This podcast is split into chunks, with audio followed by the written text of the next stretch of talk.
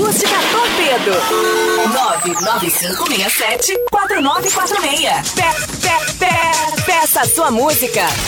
Peça a sua. A partir de agora, nos 97,7, curta o programa na rede com Voltaire Santos. Boa noite, Voltaire. 7 horas 10 minutos, estamos no ar com o programa na rede, o talk show das noites de segunda-feira aqui na Rádio Acústica. E com esse grande investimento em engenharia, a Rádio Acústica chegando com um sinal limpo em diversos municípios da região centro-sul e sul aqui do estado. Estamos ao vivo para Camaquã, Tapes, Cristal, São Lourenço do Sul, Turo Sul, chegando até em Mostardas também, você que está nos escutando. Muito legal ver a ampliação do sinal do FM 97.7, levando as informações que impactam e fazem a diferença na vida dos moradores e dos ouvintes, justamente para vocês. A partir de agora, senhoras e senhores, os assuntos da noite desta segunda-feira.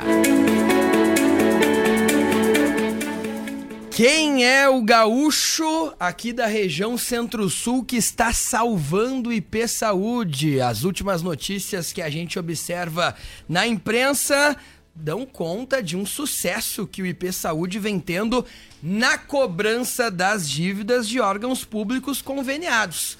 Depois da Assembleia Legislativa, que depositou quase 2 milhões de reais no dia 16 de outubro, mais dinheiro está entrando nos cofres do Instituto na última semana. Ministério Público, Defensoria Pública, IRGA e a Fundação Orquestra Sinfônica de Porto Alegre quitaram juntos mais 2 milhões.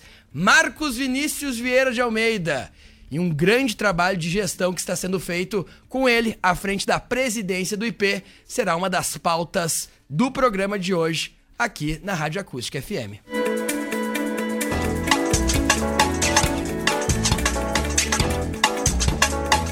O presidente Jair Bolsonaro, mais uma vez, com declarações que pouco ajudam né, a nossa soberania nacional. Disse nesta segunda-feira que não vai cumprimentar o peronista Alberto Fernandes, eleito presidente da Argentina. Mas afinal, o que as eleições na Argentina impactam nos acordos comerciais aqui no Rio Grande do Sul e o que o recado das eleições da Argentina passam justamente para o Brasil? Nós vamos ouvir pessoas de diferentes lados ideológicos para que você, do outro lado, forme a sua opinião. Vou começar, claro, com Marcos Vinícius Vieira de Almeida, ele é deputado suplente também do PP, vai falar sobre o IP, mas eu também quero a posição dele. Ontem o Marcos Vinícius se posicionou através do seu Twitter, através do seu Instagram e vai colocar suas ideias, o que, que representa esta eleição na Argentina, a volta da esquerda na Argentina, o que, que representa a, agora a eleição do peronista Alberto Fernandes, que era justamente chefe de gabinete de um governo polêmico lá na Argentina. O que, que isso significa de fato? Nós vamos ouvir todos os lados. Nós vamos ouvir um progressista, nós vamos ouvir um PSL, um presidente do PSL, vamos ouvir também o presidente recém-empossado, o presidente do Partido dos Trabalhadores, que é o deputado federal Paulo Pimenta, para que você, do outro lado, construa a sua opinião. Diferentes ideologias serão tratadas por aqui no programa de hoje. Quinta-feira, a partir das 19 horas, tem a palestra do presidente do Grêmio, Romildo Bolzan Júnior. É diretamente do Teatro do Sesc. Lembrando que todo o preço que você está investindo no ingresso é revertido para uma instituição carente. Daniel Sperbi vai nos falar como estão os últimos dias desta correria para garantir o ingresso para a palestra Gestão em Campo, a palestra que conta os bastidores do presidente do Grêmio, Romildo Bolzan Júnior, que chega no Grêmio em 2016, conquista a Copa do Brasil, 2015 se dedica só a fazer gestão, pega um cenário do Grêmio completamente devastado. O Grêmio, naquela época, dançava a valsa dos 15 anos sem título. E o Grêmio conquista em 2016 a Copa do Brasil, jogando um futebol muito bonito, né? Voltada justamente para um futebol ofensivo, um futebol que valoriza muito a posse de bola. E o Grêmio 2017 conquista a Copa Libertadores da América. 2018 conquista a Recopa. 2019 chega mais uma vez à semifinal. Qual a receita? Como transformar a gestão em resultado? É isso que o Romildo Bolzan, advogado, presidente do Grêmio, vai dividir com os camacuenses, com os moradores aqui da região, e o Daniel Sperber, que é um grande parceiro do SESC, que está com uma programação muito bacana, vai nos explicar como é que vai funcionar esse evento, como é que você pode adquirir o ingresso e como o SESC está proporcionando cultura e conhecimento aqui para nossa população num teatro que é um dos mais belos aqui do estado do Rio Grande do Sul. Daniel vai nos explicar tudo isso também aqui no programa.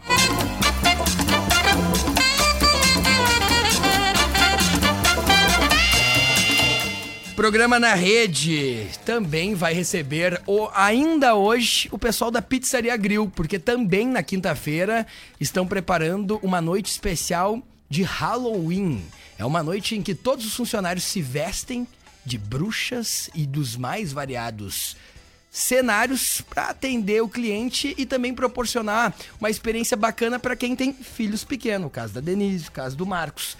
É uma experiência que começou na Serra Gaúcha, né? A gente sabe que as pizzarias lá de Canela e Gramado apostam também nesse segmento em dar além né, do produto também uma experiência diferente e a Pizzaria Grill está fazendo isso e está conseguindo bons frutos. O programa na rede tem a força da Pizzaria Grill, a melhor pizzaria da região, Eckert Agronegócios, diversificando justamente o seu segmento.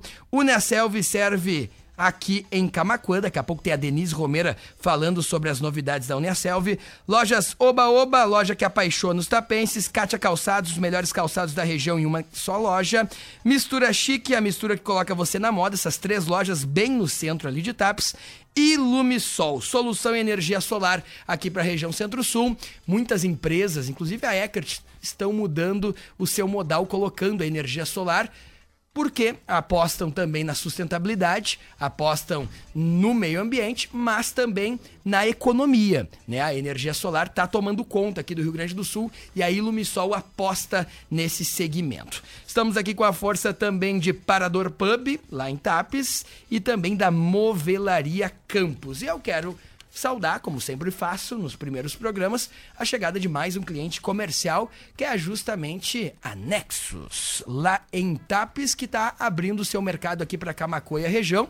Isso é uma tendência natural de mercado. O sinal da acústica, Marcos, a gente tanto falou, tá limpo agora em Tapes, ou seja, as marcas de Tapes passam a anunciar aqui também, porque as pessoas passam a ouvir de forma automática nos seus carros, nos rádios. E o Marcelo Rafaeli está aqui para dar o seu boa noite e vai nos explicar ainda hoje no programa como é que a Nexus atua, que faz esta gestão informática, a gestão nas empresas e dá todo esse trabalho de suporte em tecnologia para as empresas de TAPS e a partir de agora também para as empresas de Camacuã, São Lourenço, Cristal e de toda a audiência da região Centro-Sul. Marcelo Rafael, seja bem-vindo ao nosso casting de patrocinadores e anunciantes aqui do programa que vai estar se caminhando para dois anos. Marcos Vinícius hoje é convidado, já foi comentarista aqui do programa toda segunda-feira, né? Mas é um grande, grande convidado aqui, uma grande liderança aqui da nossa região. Boa noite, Marcelo. Começo por ti que está chegando hoje no nosso cast. Seja bem-vindo aqui aos estúdios da Rádio Acústica e seja bem-vindo também à Rádio Acústica que espera atender também as nossas marcas aqui da nossa região Centro-Sul. Muito boa noite, Marcelo. Boa noite, Voltaire. Boa noite a todos. Estamos aqui utilizando do espaço do seu programa para tentar chegar nesse importante mercado de Camacuã, que na nossa região é um, é um polo, é onde a gente espera conseguir atingir a todos e dar um bom serviço, um bom suporte a empresas aqui de Camacuã. Como é que funciona o serviço da Inex? Explica rapidamente aí, já passa o contato para as pessoas irem se habituando. A partir agora dessa semana, a propaganda, também a vinheta comercial passa a rodar aqui nas chamadas do nosso programa na acústica. Bom, Walter, a empresa foca principalmente no cliente jurídico em vista que empresas não podem ter se dar o luxo de ficar com o seu computador parado, a sua internet parada ou uma impressora falhando, a gente foca principalmente nesse cliente que tem essa demanda tão preciosa, tão, tão uh, urgente, que é o atendimento. Empresa parada perde dinheiro, isso não pode acontecer. Então é esse o nosso principal foco, fazer com que as empresas tenham atendimento prioritário e rápido para funcionar o quanto antes. O contato é no telefone com DDD 51 98202-4666. É uma área que sempre vai estar crescendo porque a tecnologia está realmente tomando conta. Olha o pessoal da Pizzaria Grill lá chegando, as bruxas, para um grande desfile. A Vive também, nossa amiga, tá por lá. Vai fazer um grande desfile também dessa ação uh, de marketing que justamente a pizzaria está colocando. Eu quero lembrar a todos também essa palestra de quinta-feira, Gestão em Campo, é uma realização da FAMURS junto com a Rádio Acústica. Unimos as forças para trazer pessoas e convidados lá de Porto Alegre eh, transmitindo esse conhecimento. Isso é muito importante realmente aqui para nossa região. Bom, sem perder tempo, já agradecendo todo mundo que está nos acompanhando no FM, que a gente bate muito com esse investimento, né? Mas principalmente também aqui em vídeo. Você pode conferir o programa em facebook.com.br FM, como é o caso do Cândido Nunes, dizendo aqui que bancada qualificada, abração pro Marquinhos, pro Marcelo, pro Voltaire, Wilson Jacobson Meireles, forte abraço ao nosso presidente do IP Saúde, deputado estadual Marcos Vinícius, parabéns pela gestão que está fazendo frente ao IP. Fábio Renner também tá por aqui, o Pierre, o Otávio Moraes da loja Moda Homem, o Nenê Charles, o prefeito de TAP Silvio Rafael, a prefeita de Cristal mandou um WhatsApp também, tá na escuta aqui, a prefeita Fábia Richter. E eu começo contigo, Marcos Vinícius Vieira de Almeida, justamente sobre o assunto do dia, sobre a pauta do dia, que é as eleições na Argentina. Começo te perguntando, Marcos, porque eu acho que tu tem uma característica muito forte, e falo isso abertamente, você acompanha meus espaços, que é agregar pessoas diferentes num objetivo comum. Isso é uma das tuas marcas, né? Eu tô na FAMURS 10 anos depois de ti. Em 2009, o presidente era o Marcos Vinícius. Em 2019, eu tô lá na diretoria de comunicação e as pessoas conversam do teu estilo agregador e tem exatamente essa experiência que eu tenho contigo por ser teu amigo. Mas eu começo perguntando dessa declaração do presidente Jair Bolsonaro, que disse nessa segunda-feira que não vai cumprimentar o peronista Alberto Fernandes, foi eleito presidente da Argentina. Foi uma declaração feita pelo presidente uh, do Brasil lá nos Emirados Árabes Unidos, onde o presidente está, né? E segundo o Bolsonaro, não há no momento uma expectativa de manifestação do Itamaraty. É bom começar assim uma relação, mesmo que, uh, que a ideologia do atual presidente eleito da Argentina seja diferente do presidente do país. Marcos Vinícius Vieira de Almeida, muito boa noite. Boa noite, Voltaire. Boa noite a toda a bancada. Um prazer sempre poder estar aqui do teu lado, Voltaire. Vamos direto então no foco. Vamos né? lá. Eu acho que mais do que avaliar as declarações do presidente Bolsonaro, primeiro tem precisa fazer uma avaliação de quem ganhou as eleições na Argentina. Nós estamos falando de um grupo político que comandou o país durante duas décadas e que só a vice-presidente, a Cristina Kirchner, que já foi presidente, esposa de um ex-presidente, praticamente uma dinastia, e é assim que eles se chamavam, né? Quem caminha, caminha pelas ruas de Buenos Aires, chega na sede do partido deles, tem uma, uma placa enorme que é o DK, né? Dinastia Kirchner. Uhum. Eles mesmos se, se intitulam assim. Né? Um, um Para eles, política lá é uma capitania hereditária. Eles já estão preparando um outro Kirchner para substituir a Cristina. Mas mais do que isso, só a Cristina Kirchner responde a 15 processos por corrupção, 15 graves processos por corrupção. Ministros do seu último governo estão na cadeia até hoje. Outros cinco ministros foram soltos agora porque tiveram progressão de pena.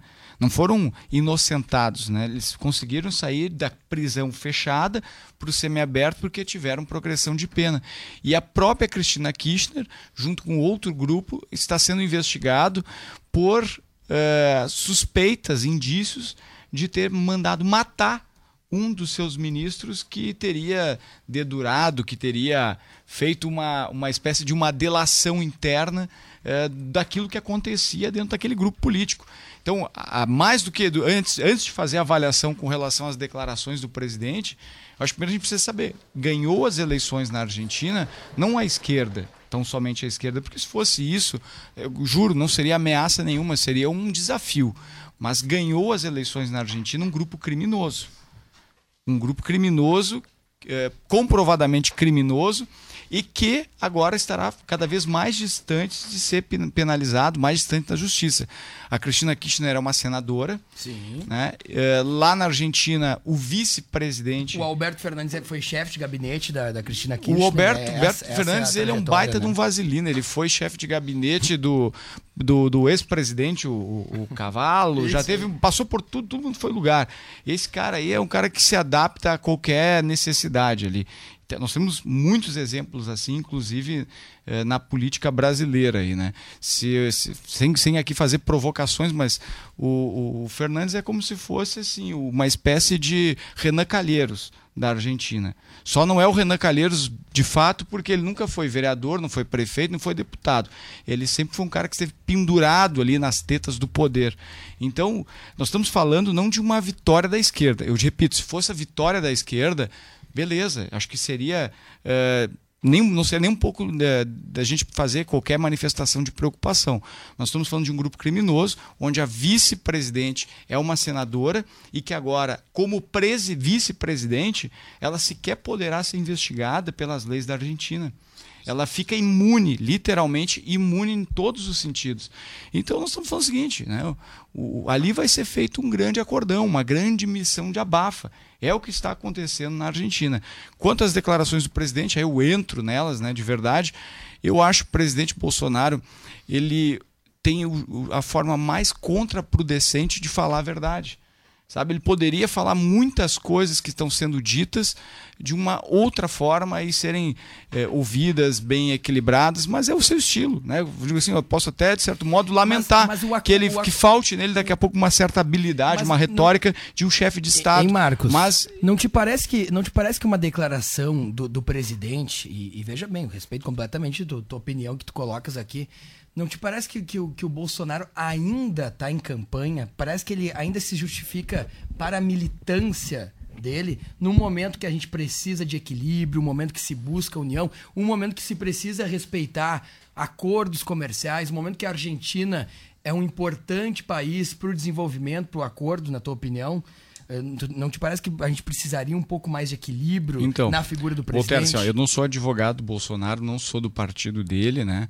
É, e não, não tenho obrigação e nem o dever de fazer defesa dele. Eu estou aqui fazendo uma avaliação do que a gente percebe, do que se enxerga. É, o que nós estamos, do, dentro daquilo que nós estamos diante, é de uma pessoa com uma retórica bem diferente de tudo aquilo que a gente viu. É, agora, presidentes em campanha eleitoral permanente não é nenhuma novidade no Brasil. A gente teve isso com o ex-presidente Lula, a gente teve isso com o ex-presidente Collor de Mello, né? quem, quem acompanhou um pouco do governo dele, aqueles que retomam, sabem que era isso, era um cara extremamente populista, fazia questão realmente de aparecer em todas as oportunidades que conseguia, e anterior a eles não, não era muito diferente assim todos os demais. Aí podemos votar desde a época de Getúlio Vargas ali. Então, eh, presidentes com, com esse perfil em permanente campanha eleitoral é uma característica, inclusive, da América Latina. Cristina Kirchner é um exemplo disso, né? E o Fernandes agora vai entrar na mesma onda. Mas o que me preocupa, né, eu digo assim, repito, é a retórica de um chefe de Estado. Eu acho que o Jair Bolsonaro ele pode falar às vezes muitas coisas que fazem muito sentido, mas a maneira como ele se expressa eh, não combinam com a retórica de um chefe de Estado. Eu, eu, eu faço assim um exercício, né, e pergunto assim para ti, para outras tantas pessoas. Vamos lá, a gente, né, o Brasil tem a Argentina como seu terceiro principal parceiro econômico. A Argentina é um dos grandes desafios que nós temos aqui no Rio Grande do Sul e no sul do Brasil. É, a nossa economia, principalmente do Rio Grande do Sul, né, marcada pela produção de arroz, soja, trigo, gado, leite, ela compete diretamente com a produção argentina que transita aqui livremente. Os arrozeiros estão sempre né, fazendo, chamando atenção para isso. A Argentina tem um impacto muito importante na balança comercial do Brasil. É um país vizinho que tem uma série né, de implicações por conta disso. Eu fico imaginando assim, a gente tentando se colocar também um pouco no lugar. Como é que a gente poderia responder? Que resposta pública a gente poderia dar numa condição dessa, sabendo que quem ganhou a eleição no país não foi simplesmente a esquerda. Eu repito pela terceira vez, se fosse a esquerda, beleza, estava tudo certo. Mas foi quem ganhou foi um grupo criminoso da qual a vice-presidente responde por 15 processos criminais e um inquérito ainda por suspeita de ser mandante de um assassinato, onde teve ex-ministros presos, estão presos, e outros que só saíram da cadeia porque tiveram progressão de pena. Realmente, é de preocupar. Eu tenho dito assim, que Deus tenha piedade da Argentina, mas faço um, um desafio aqui para todos que têm pelo menos uma visão como a minha, uma visão de direita, né? Que avaliem exatamente assim a, a forma como a direita está tá, tá se, se, articulando e agindo no Brasil. Será que a, a direita está agindo certo? Porque o caso do Macri é um caso muito claro do que não se fazer na política. O Macri teve um governo extremamente, é, extremamente frágil. Ele ele titubeou diversas vezes, não tomou lado muitas vezes como deveria fazer, deixou de fazer as reformas que eram necessárias no início do governo, postergou, atendeu a chamados populistas e deu no que deu. Se a esquerda uh, teve êxito com isso, é evidente que teve. Agora, a direita brasileira que está no poder hoje, ela tem um dever. Primeiro de todos, é parar de ficar brigando por besteira, por bobagem. Tu, tu tens afirmado isso nas tuas redes sociais. Não dá para aguentar. Não dá para aguentar o noticiário brasileiro ser marcado por deputados que se elegeram nas, na carona do, do, do presidente, Bolsonaro. entraram naquele embalo ali, que não tinham menor noção do que estavam fazendo, outros que são meramente atores né, que estão expondo o Brasil a esse fiasco aí que a gente está vendo. Então eu acho que a direita brasileira agora, mais do que criticar lá na Argentina ou, ou outra coisa, ela deve primeiro fazer a lição de casa, fazer as reformas econômicas que o Brasil precisa fazer, parar de brigar por bobagem, por futilidade, botar a economia em ordem. É como, como a gente costuma dizer, fazer o que precisa ser feito e o Brasil vai ter resultado. Não precisa muita coisa. Nós tivemos uma, uma inflação há três anos atrás de 16% ao ano. Hoje estamos com uma inflação de 3,3%, 3,4%, um crescimento de PIB que tinha sido negativo por cinco anos seguidos. Agora, a última previsão é que nós vamos ter um PIB de 1% é, é muito se comparado a cinco anos de retrocesso que nós tivemos.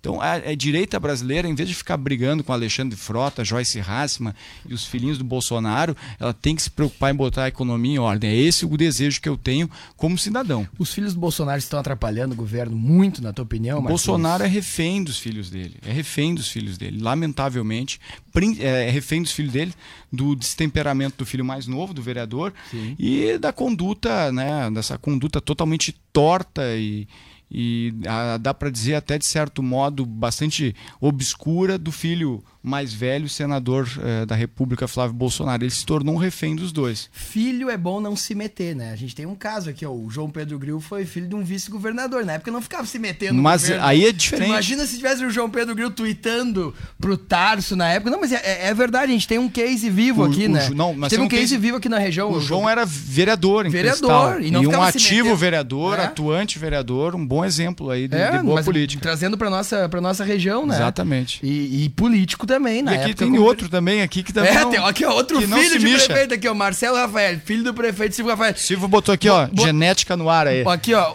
ô, Marcelo, é papel do filho não se meter? Cara, dá vontade de se meter na, na, na rede social, dá responder ao que tudo que falam em rede social, mas eu me resguardo, eu não respondo porque vai ficar parecendo, ah, é o filho do prefeito, é óbvio que ele vai defender. Então mas, mas nem tão óbvio assim, porque a gente teve um caso na, na cidade que mostra que, que, que o Silvio não, não leva a política no, no cabresto. Nas últimas eleições, o Silvio apoiando o Ciro Gomes, do, do, do, partido, do PDT, e o Marcelo Rafael apoiou outro candidato. E viva não, a liberdade, pode, viva a democracia. Pode falar né? o candidato, não tem que problema. foi o candidato Bolsonaro, inclusive indo em carreatas. Muitas pessoas queriam pintar um cenário absurdo, mas isso é liberdade, né? Exatamente. Né? Não, não, eu acho que em casa cada um tem que ter a sua opinião sempre. E no, no, caso da prefeitura de Tapes lá, a, a rede social virou é, um grande é muro das, das lamentações, né? Então, eu acho que a gente tem que se A gente que tem uma pequena participação ali, eu sou só filho do prefeito, não sou mais nada ali dentro. Mas a gente tem que ficar na, na, minha, na quieta, porque isso aí não, não traz um bom resultado, não, de forma alguma, pra, nem para a prefeitura, nem para o prefeito em si. Acho que não vale a pena. Ô, Acho que no caso dos filhos do Bolsonaro, eles também deveriam tuitar um pouco menos. É, o Marcos Vinícius Vieira de Almeida, tem uma pergunta que eu tenho que fazer aqui pela região, porque é uma prestação eh, de contas, né? Eh, você, aqui em Camacuã, teve uma, uma grande votação. Atualmente, Marcos Vinícius é suplente a deputado estadual, né? Já teve várias costuras, a gente sabe como é difícil uh, governar, junto com o governador Eduardo Leite.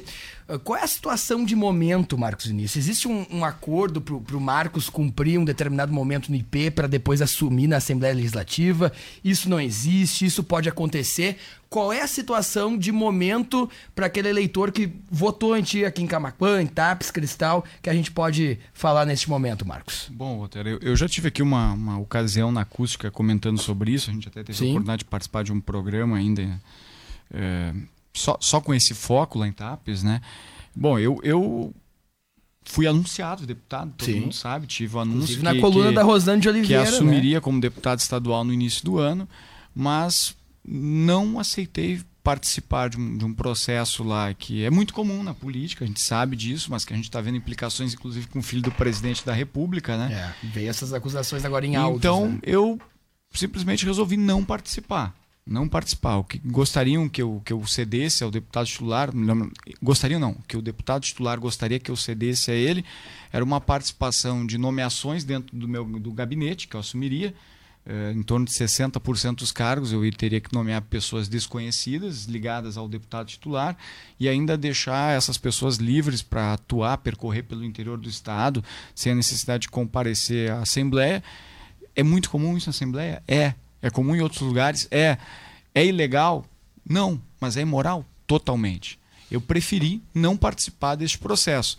Isso acabou me retirando da, da Assembleia Legislativa mas nem por isso me retirou da política. Eu não tinha no primeiro momento eh, foco ou desejo de assumir algum espaço no governo, não era essa a minha intenção.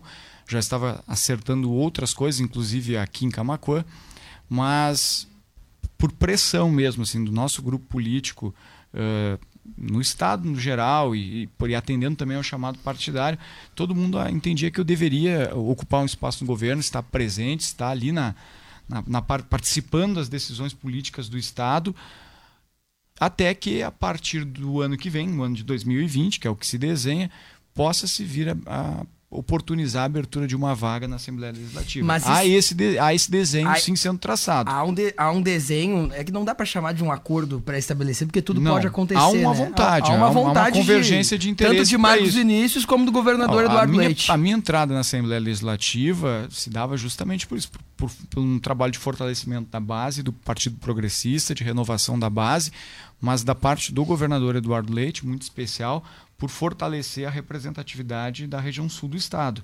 Hoje nós temos uh, sete deputados eleitos da metade Sim. sul do estado, né? falamos muito disso ao longo do tempo, a intenção dele era aumentar esse, essa representatividade. Não, não pôde acontecer, não por, por força ou por desejo do governador, pelo contrário, ele foi uma das pessoas que sempre me deixou muito tranquilo com relação à decisão que tomei. E o convite agora surgiu ao, a, pra, pela participação no IP, como uma forma de também poder contribuir nesse processo de Gestão, né? construção né? que o Estado está tendo. E dentro do possível, estamos entregando alguns resultados já nesses poucos mais de 70 dias que estamos à frente da entidade. Resultados que estão sendo destacados principalmente na questão do alívio financeiro e da boa articulação, né, em procurar aproximar justamente com órgãos que estavam afastados do IP e buscar uma renegociação para essas dívidas, né, Marcos? Exatamente. Bom, só um registro, então, assim, sobre o desafio que nós temos lá, né, Voltaire? Até vou, vou falar isso, depois vou deixar aqui, porque senão claro. tu ocupa aqui ó, a noite comigo, Ainda né, mais que olha, pra, olha a ação que a pizzaria Grill está preparando aqui tenho, pro lado. Não, surpresa não, aqui... E, e, Marcos, aqui, ó, tem um pedido da pizza, depois você vai botar a máscara aqui para chamar justamente quinta-feira a ação de Halloween, dia das... Olha aqui, ó. De Dia das Bruxas da Pizzaria Grill que é muito bacana para quem tem filho pequeno também, né, Marcos? Bacana, bacana. Ba parabéns aí, viu, João? Parabéns, parabéns pela iniciativa. A Alice ganhou o troféu de mulher brilhante aí, agora só quer fazer essas ações diferentes porque lota, né? O camacuense e o morador da região merece. Verdade. Mas uh, conclui com. Bom, com... então falando um pouco do, do, do IP, do IP Saúde, né? É uma instituição é, relativamente nova do ponto de vista jurídico. O IP Saúde ele foi é, criado o ano passado, antes era um órgão só chamado IPERGS, que fazia a gestão do Fundo de Previdência do Estado com o plano de saúde. Chegou o Fábio Renner também ali uma, nosso time. Por uma imposição legal, o IP Saúde e o IP Previdência acabaram se separando. O IP Previdência ficou voltado só para a folha de pagamento do Estado, é um órgão que hoje só faz isso, e o IP Saúde assumiu a responsabilidade da gestão da saúde suplementar do Estado. É o quinto maior orçamento do Rio Grande do Sul, são cerca de 2,5 bilhões, que hoje congrega 1 milhão e 13 mil usuários em todo o estado. O que a gente diz assim, a cada 10 pessoas nós temos um usuário do IP, pelo menos em cada ambiente. Aqui eu, eu sei que eu sou um, porque estou lá. Também uso. Olha, tem mais um. É, Eu é, também uso. Tua mãe, tua mãe. Minha mãe. Isso é. Então é isso, é um, é um, é um Não me instituto tira do de sistema lá. que está, que está em todos os cantos. É 10% da população do É, Rio Grande do Sul hoje né? é, usufrui do IP Saúde. Uma instituição que tem 9 mil prestadores credenciados e atua nas 497 cidades do Rio Grande do Sul. Com uma característica, Voltaire, por ser um instituto novo, o IP Saúde ainda está em processo de consolidação administrativa. Nós hoje lá só temos, e eu fico muito grato, fizesse uma visita para mim lá esses dias, né? Nós temos apenas 66 funcionários ao todo, em todo o IP Saúde. Sou testemunha do número de salas vazias que tem hoje no, no IP Saúde. O Marcos abriu uma por uma para nos mostrar. Estamos fazendo lá uma estruturação, né, um planejamento estratégico do Instituto, fazendo plano de cargos e salários, para que a partir de 2020 a realidade seja um pouco diferente. Mas nem por isso assim a gente vai ficar se lamentando diante desse cenário, né, que eu sabia aonde estava indo e sabia para o que eu fui convidado. E o primeiro desafio dentro daquela lógica que eu sempre digo, a gente deve fazer aquilo pode ser feito. É. Rápido, né, mas de modo efetivo. O IP Saúde, diferente de alguns órgãos do Estado, ele tem créditos a receber. Sim. Cerca de 600 milhões de créditos a receber, vindo do, até do Executivo, mas muitos dos poderes. Na visão dos poderes, aí eu digo Judiciário, Legislativo e entidades como o Ministério Público, eles tinham uma visão assim, uma interpretação. De que o sujeito lá que trabalha com eles, o funcionário, é responsabilidade deles enquanto está nativa. Ah, sim. Depois que ele se aposenta ou pensionista, não é mais responsabilidade dele, é responsável do tesouro do Estado. Sim. Então quem paga, ah, quem paga a contribuição para o IP é o tesouro. É uma, uma lógica meio perversa Pois isso, é. né? E durante muito tempo o IP tentava fazer as cobranças e não conseguia.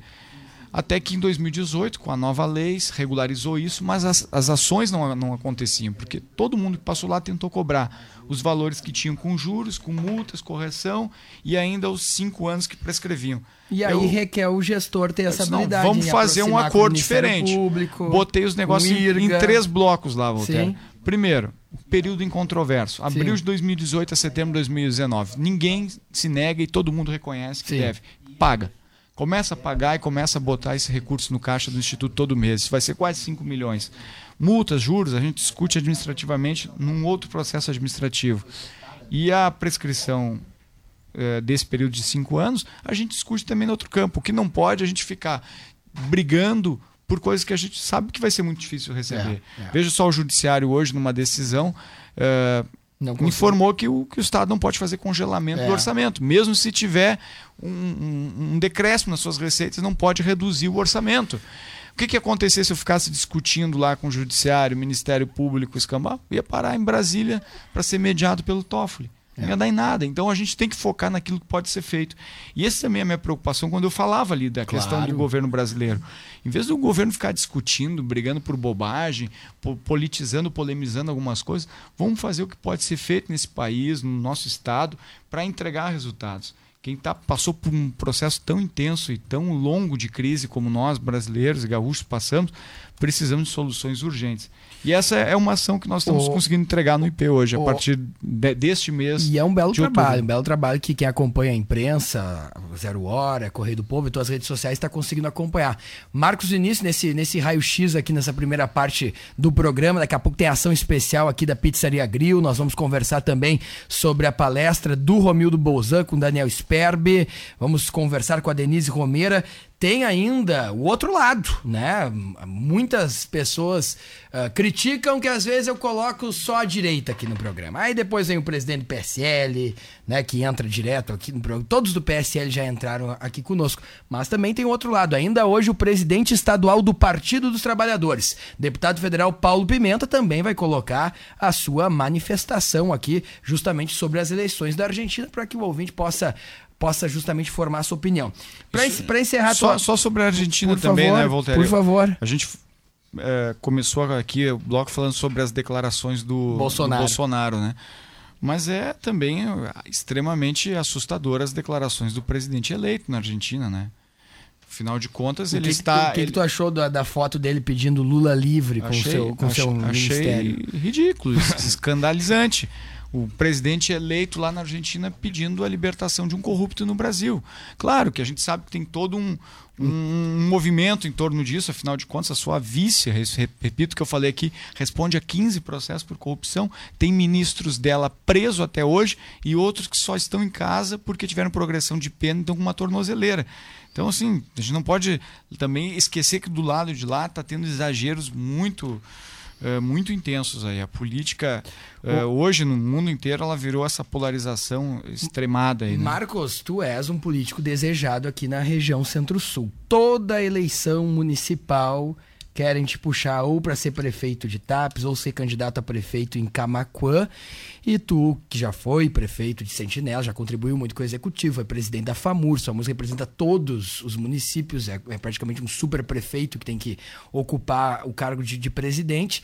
Sempre surge esta vontade do teu partido em ter uma aproximação sua justamente para tentar elevar os nomes do Partido Progressistas. Isso vai acontecer de forma automática, tanto em TAPS como em Camaquã. O, o cenário em TAPS che- che- chegaram a namorar PDT e PP em TAPS, até, até pela boa harmonia que se criou entre o Legislativo e o Executivo ali na cidade. Qual é o cenário que está prevendo em TAPS e o está prevendo em Camaquã, para a gente encerrar essa parte aqui com o Marcos Vinícius? Bom, eu não tenho acompanhado as reuniões de executiva nos municípios ainda, né, nesse período, espero participar mais à frente, mas o que eu tenho de informação aqui no município de Camacuã é que o partido está reforçando primeiro a base para o legislativo. Essa é uma eleição sem coligação. É, exatamente. Tem muitos candidatos interessados e o partido está tentando qualificar esse número de candidatos para poder fazer uma, uma legenda bem interessante. Vereadores aí de outras siglas que se identificam historicamente com as lideranças do PP de Camacuã, que também, diante desse cenário de fim de coligações, já sinalizaram a migração por progressistas aqui na cidade. Isso vai reforçar o time. E com relação à candidatura majoritária, o partido espera iniciar essa discussão a partir da virada de 2020. Se né? fala muito na, na- na retomada aí da, O da família na- João é, Carlos. o nome, o Seria nome natural é o nome do, do ex-prefeito João Carlos Machado. Mas se fala também na, na, o na. Jussara, né? Que foi secretária de assistência Uma social, muito atuante. que tem um né? trabalho muito grande prestado em Camacuã, é, reconhecida né, pela, pela sua liderança comunitária. E o João Carlos teria vontade de voltar a ser candidato a prefeito depois de toda uma trajetória como secretário estadual da Agricultura e toda Eu tenho certeza aqui que o João Carlos teria vontade de contribuir de novamente. contribuir. Não, É. não necessariamente sendo o É, candidato. E é o que eu percebo nas, nas, nas manifestações dele. Muito interesse, muita preocupação com relação à eleição do ano de 2020, né? De, com os rumos da cidade. Mas definições de candidatura ainda não. Acho que até valia a pena uma hora aqui, Voltaire, a sugestão do. Opa! Traz os, os presidentes de partido aqui de Camacuã, A gente uma rodada. é. O, tu vai se surpreender assim com, com o perfil do presidente do Progressista aqui de Camacuã, o Walter Barros, é um cara é, muito qualificado, uma pessoa extremamente polida, tu vai gostar muito aí de, de, de ouvi-lo aqui. E em TAPS, Marcos Vinícius? TAPS, o Partido Progressista tem reunião hoje, até É. recebi uma mensagem, mas eu confesso... o Marcos vai chegar estou- lá e vão tentar convencer o Marcos a ser candidato a prefeito na cidade. É, eu não, não estou participando tão intensamente tempo, dos, né? dos debates ali que, que aparecem em TAPS, mas houve esse, esse movimento né, De dos aproximação, né?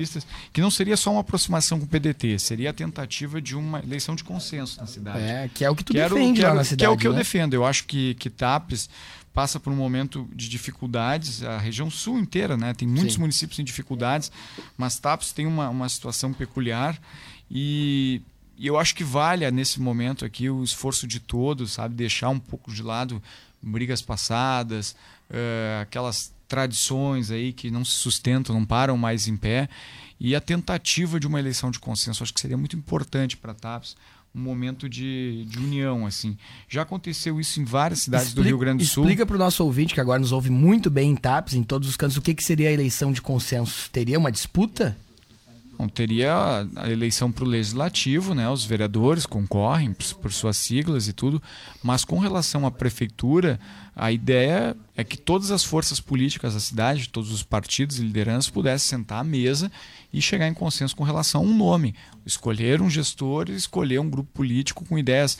É, um grupo político, escolher ideias desse grupo político né, que sejam similares e trabalhá-las com prioridade. Entendi. Todo mundo que passa por TAPS, ó, a gente precisa em TAPS focar a atração de empregos. Essa é a bandeira número um de todo mundo lá. A segunda bandeira que eu escuto muito, turismo, né? que é ali a grande oportunidade de movimentar a economia e o comércio local e, consequentemente, as ações de segurança. Porque o trabalho que foi desenvolvido nesses últimos anos na área social do município, na área de educação, na área de saúde, eles merecem reconhecimento de todos os lados políticos. Foram investimentos muito bem, bem feitos, bem traçados e que vão deixar legados. O Silvio Rafael deixa um legado de investimento nessa área. Mas eu, eu acredito sim que que o ideal para TAPES nesse momento eh, de fragilidade econômica que o município passa e também de insegurança, né, porque o município se tornou violento, a melhor coisa que a gente poderia era não ficar disputando lá por isso, por aquilo outro, uma disputa às vezes que não soma desgastes, famílias se dividindo, Vizinhos, pessoas, amigos, familiares, não tem né? sentido. TAPS merecia mesmo uma eleição de consenso nesse momento. Já tivemos, como disse, em outros casos no Estado, né, e todos os lugares onde tiveram eleição de consenso no Rio Grande do Sul, teve pelo menos dois mandatos. Teve a primeira e a segunda. A terceira acaba se dividindo essas forças, mas é natural, porque depois que as coisas acontecem, que a economia entra nos trilhos, é natural que haja uma certa disputa, mas eu, eu clamo muito por isso. Acho que TAPS merecia um momento de união completa agora. Marcos Vinícius Vieira de Almeida passando a limpo sua trajetória, momento atual muito bacana no IP, toda uma reformulação de gestão, um resgate. Mandar uns tá abraços aqui depois, Voltaire. Pois hein? é, muita gente aqui muita participando, gente aqui. né? Muita gente participando aqui de Camacuã. Valério Veig, vou pedir tua, tua ajuda agora, Valério, porque agora a gente vai fazer um desfile aqui em Camacuã. Eu vou, eu vou liberar o espaço. João Pedro, aqui. senta aqui, João Pedro, que eu vou precisar da tua ajuda, João Pedro, ou Alice, pra nomear todos estas bruxas e bruxos que chegam da Pizzaria Grill, porque quinta-feira tem noite de Halloween. Vem aqui, Alice, justamente falar para nós como vai funcionar essa noite mágica. Olhem, senhoras e senhores, você que tá na live agora em facebook.com barra Acústica FM. O Marcos Vinícius, que tem muitos seguidores, João Pedro, vai tirar uma foto e vai divulgar no, no Instagram dele hoje. Foi, foi, o acordo que a gente fechou aqui. Foi o consenso. Não deu pra fechar consenso em Tabs, mas aqui no programa da rede a gente fechou um consenso hoje aqui. O, o, com certeza, com certeza. Deixa eu botar. Deixa eu colocar a máscara aqui. Enquanto isso, o, o Marcelo Rafaeli vai nos falando como as empresas podem entrar em contato com a Nexus aí, Marcelo, enquanto o Marcos Vinícius faz o, o story aqui da promoção da Pizzaria Grill, Marcelo. Bom, as empresas podem entrar em contato no telefone 51982024666 e no site nexusti.info é a Nexus a partir de hoje fazendo parte também do nosso time. E tu tá com um novo integrante lá de TAPS também, né? Sim, nosso Prese amigo Eliezer. Apresenta para nós o Eliezer, que tá vem, chegando vem... na cidade e já fazendo parte da tua equipe também, né, Marcelo? Isso, vem importado da Serra lá, a gente importou da Serra para trabalhar com a gente. Seja bem-vindo, boa noite, Eliezer. Boa noite, tudo certo? Boa noite, pessoal, tudo tranquilo? Boa noite, seja bem-vindo aí ao nosso estúdio da acústica, agora com sinal limpo lá em TAPS também. Aí que está. Bom, eu venho de Farroupilha, uh... como é que eu vou explicar isso? Se apaixonou por uma tapês. Esse é o jeito mais fácil de ir pra tapês. Vou te... Não tem explicação porque se apaixonou, Vai deixar, ele, vai deixar ele mal lençol, cara. Né? Vou te dizer que não, porque eu já era casado ah, antes de vir pra cá. Então... Ah, tá. Ainda Mas, tá travou um monte certo. de, de, de pretendente agora. o Marcos Vinícius se apaixonou por uma, o Voltaire se apaixonou por... A gente vai deixando a, as amadas por lá, né, Marcos? É o que nos prende a cidade depois, a gente tem que voltar. Sempre volta pra lá. Mas gostei muito da cidade, cidade muito hospitaleira. Mesmo vindo de fora, assim, para mim, uma cidade muito tranquila, sabe? Eu venho de Farroupilha, Serra, Caxias, Bento, uma cidade muito agitada praticamente todo, todo dia, toda hora. É, a Denise, que cuida também da, da, da Uniaselv, lá tem muitas, muitos cursos na Serra Gaúcha. O Carlos está lá, o Júnior, ele também se envolve com isso. É, é outra vida, né, Denise? É outra.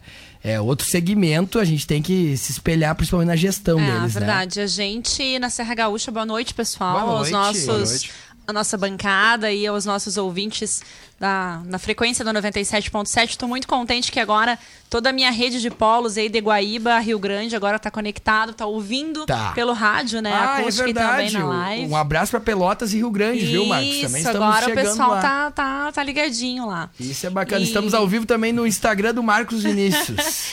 E, e é verdade, a gente está atualmente com um polo, a gente tem um polo em Caxias, indo para o segundo polo em Caxias.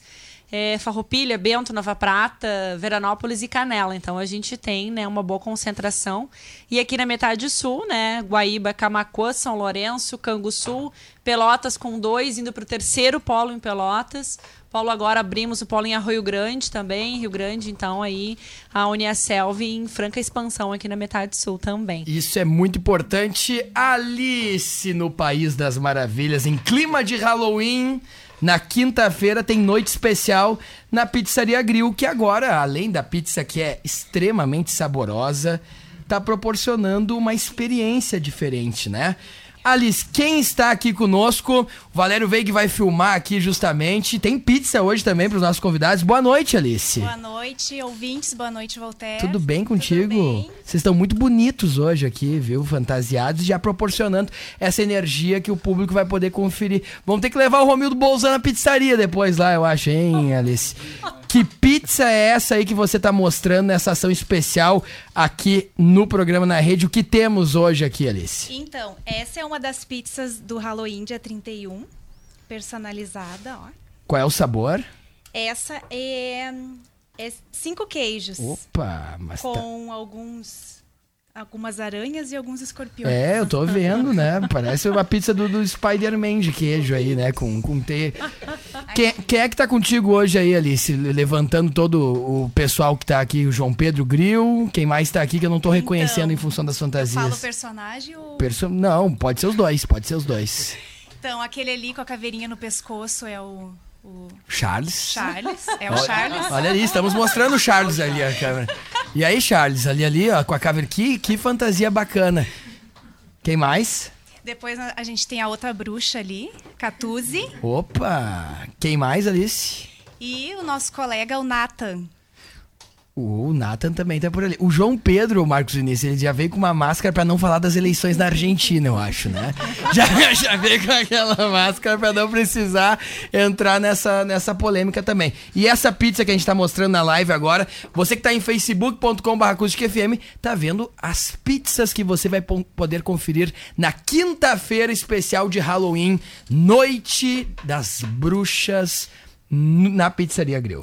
Essa é uma pizza doce de fantasmas e morcegos. Olha Muito só. saborosa. Muito saborosa. Olha, nos conta. E aí o pessoal que tem filho pequeno chega e encontra vocês todos fantasiados. Como é que tá? O pessoal tá gostando? O pessoal eh, curte realmente essas noites temáticas? Qual é a experiência que tu tá tendo, o feedback que tu tá tendo do público aqui de Camacuã? Então, para nós, o pessoal tá aceitando muito bem, né? É. E hum, começou assim, de- ah, desde o dia dos namorados, assim, né? Outro público, aí depois o dia da criança, agora o Halloween. E assim vai indo, E né? assim vai indo. E agora pro Halloween a gente já tá com bastante reserva, né? Reservas limitadas, então a gente veio convidar aí o pessoal, né? Como é que funciona para as reservas? Eu já sei que muita gente reservou. João Pedro Grilo me falou, almocei no sábado lá com vocês. Como é que estão as reservas e qual o número que as pessoas podem ligar para fazer essa reserva da Pizzaria Grill noite especial dessa quinta-feira, Alice? Então, nós temos o nosso número lá do Grill Camacuã, do WhatsApp, né? Qual é o nosso número? Que é justamente Que 9843 3290. 99843 3290. 9843 3290. Você faz a sua reserva nesta quinta-feira, na noite temática de Halloween na Pizzaria Grill. Isso aí. E vamos ter brincadeiras lá, muitos Ah, brinquedos. também? Quero convidar a nossa amiga Denise para participar novamente. Ah, com certeza. Convido o com Marcos, que tá com filho certeza. pequeno Quem também. mais, quem mais tem filho pequeno? O Marcos tem, com a. Grazi. O Ricardinho vai gostar lá, né? É, o, É, ah, foi que conta pra nós aí, É, Denise. A Denise né, Foi que no programa, eu eu acho que foi qual no anúncio? foi naquele que eu tava em Porto gente- Alegre. É, o pessoal veio, não, quando eles vieram com o dia da criança, eu Isso dei aí. a ideia de fazer o Halloween, viu? Ah, Ó, que bacana, Tô, tô que me bacana. sentindo parte do evento. Não, com é- certeza eu e Vivi vamos estar lá, Vão tá lá. aproveitando. Bom, o dia da criança, ele chegou em casa acabado, exausto. Ele corria atrás do, do Homem de Ferro, ele corria atrás do Capitão América pra tirar foto. Mickey. Foi assim, ó, realmente foi uma sacada muito bacana, super, né, lotado e muito, muito, realmente assim, ó, foi pros pequenos foi muito especial, tenho certeza. O Marcos Vinícius tá com fome e quer provar. Pode ficar à vontade aqui, Marcos. Pode ficar à vontade. Aqui tem salgada e também tem a doce aqui da Pizzaria Grill. E Camaquã não para, né? Também na quinta-feira, olha quanto evento bacana. Daniel Sperber nos explica Viu, como Voltaire? estão... Só pra não dar perder Claro, piada, teu por- ouvinte aqui se puxou aqui, né? Ah, Diga aí. Ele disse que é pra levar o Romildo lá, mas pra comer a pizza de cinco queijos. Ah, mas o que é isso? O que é isso? Sou gremista. viu? Não. Pois é, mas isso é, isso é maldade, né? Estão avaliando o Grêmio por um só resultado. O Grêmio fazia 15 anos que não ganhava um título, né? E aí chega lá o Romildo, ganha a Copa do Brasil em 2016, ganha a Copa do Libertadores em 2017, ganha a Recopa em 2018. Né? Pode ser que seja um fim de um ciclo, né? Que tem, todos, todo ciclo tem que ter uma renovação, igual a equipe, mas, né, Marcelo? Esse 5x0 pode ser o início de um novo ciclo, agora de mais 15 anos. Né? É isso que não pode acontecer. Só que não, né? Daniel Sperbi, como estão as palestras? Como é que tá a procura? Palestra Gestão em Campo, muito bacana essa palestra. Eu levei na FAMURS, agora eu fui junto com o Fábio Render para trazer aqui em Camacuã e já agradecer ao Daniel por essa grande parceria. O Daniel é um parceiro da região. Porque ao abrir, ao colocar sua estrutura daquele belíssimo teatro do Sesc, ele está promovendo cultura, turismo, tudo que a gente procura tá muito bacana a estrutura, mas estrutura sem aquele atendimento especial e sem as pessoas não funciona nada. E, a- e o atendimento que o Daniel Sperg com toda a sua equipe protagoniza faz com que a cidade se torne realmente uma referência para todo o Rio Grande do Sul. Daniel, muito boa noite, muito obrigado por vir aqui no estúdio fazer esse último chamamento para quinta-feira na palestra Gestão em Campo do presidente do Grêmio, Romildo Bolzan Júnior, aqui em Camacuã. Boa noite, Daniel. Boa noite, Walter. Boa noite aos amigos aqui da mesa, aos nossos ouvintes, né? Estamos todos muito felizes porque ah, falar de gestão é muito importante. A gente parafraseia muito o esporte na gestão. Por exemplo, nós queremos aquele jogador que pega a bola e vai bater o pênalti e erra. Nós queremos aquele que se apresente. Na gestão é assim. E o Romildo trata isso de uma maneira muito fácil no palco quando ele conversa sobre gestão, sobre quem é que você realmente quer em campo, né? Como é que você monta uma equipe que tem um valor de uma folha de pagamento menos da metade da do Flamengo e consegue chegar, sendo o único clube brasileiro nas últimas décadas, a chegar a três semifinais de Copa de Libertadores da América consecutivo. Né? Como que tu faz isso sem recurso, né?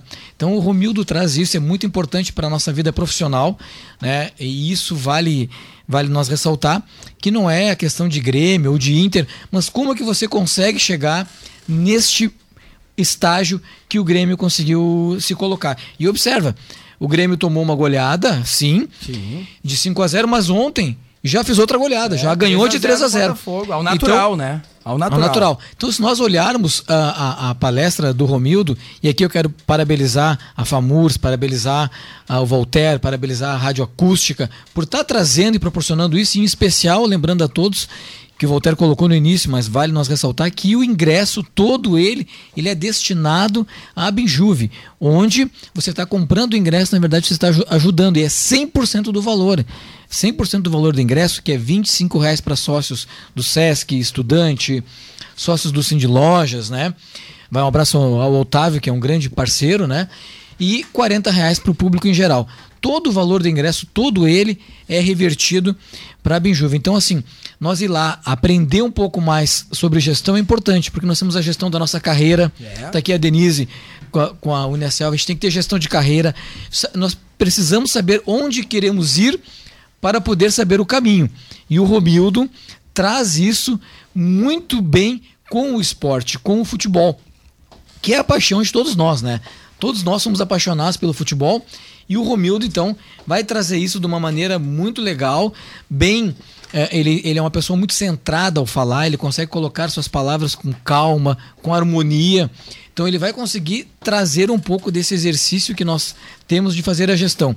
E para nós ali do SESC é uma grata satisfação estar recebendo ele e, e recebendo este evento social mas ao mesmo tempo que ele vai contribuir muito, eu sei, para nossas empresas e para os nossos estudantes e para os nossos profissionais que possam se espelhar no futebol para as suas carreiras. A gente uh, pega mesmo o Internacional, que vem desenvolvendo um belo trabalho, nós pensar, né, Voltaire? Com o Marcelo Medeiros. Com o Marcelo Medeiros, que também pegou o Inter pós uma gestão Pós-guerra, dá pra dizer que pegou pós-guerra, né? Pós-guerra.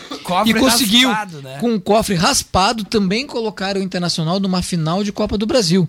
E colocar o Internacional disputando uma Libertadores até as quartas de finais. Então, nós temos belos exemplos aqui no Rio Grande do Sul de que não é só com dinheiro que você consegue excelentes resultados. E isso serve muito para nossas empresas, para o nosso negócio, para nós que estamos buscando nos aperfeiçoar nos nossos estudos, porque muitas vezes eu não tenho recurso para fazer. A faculdade tem.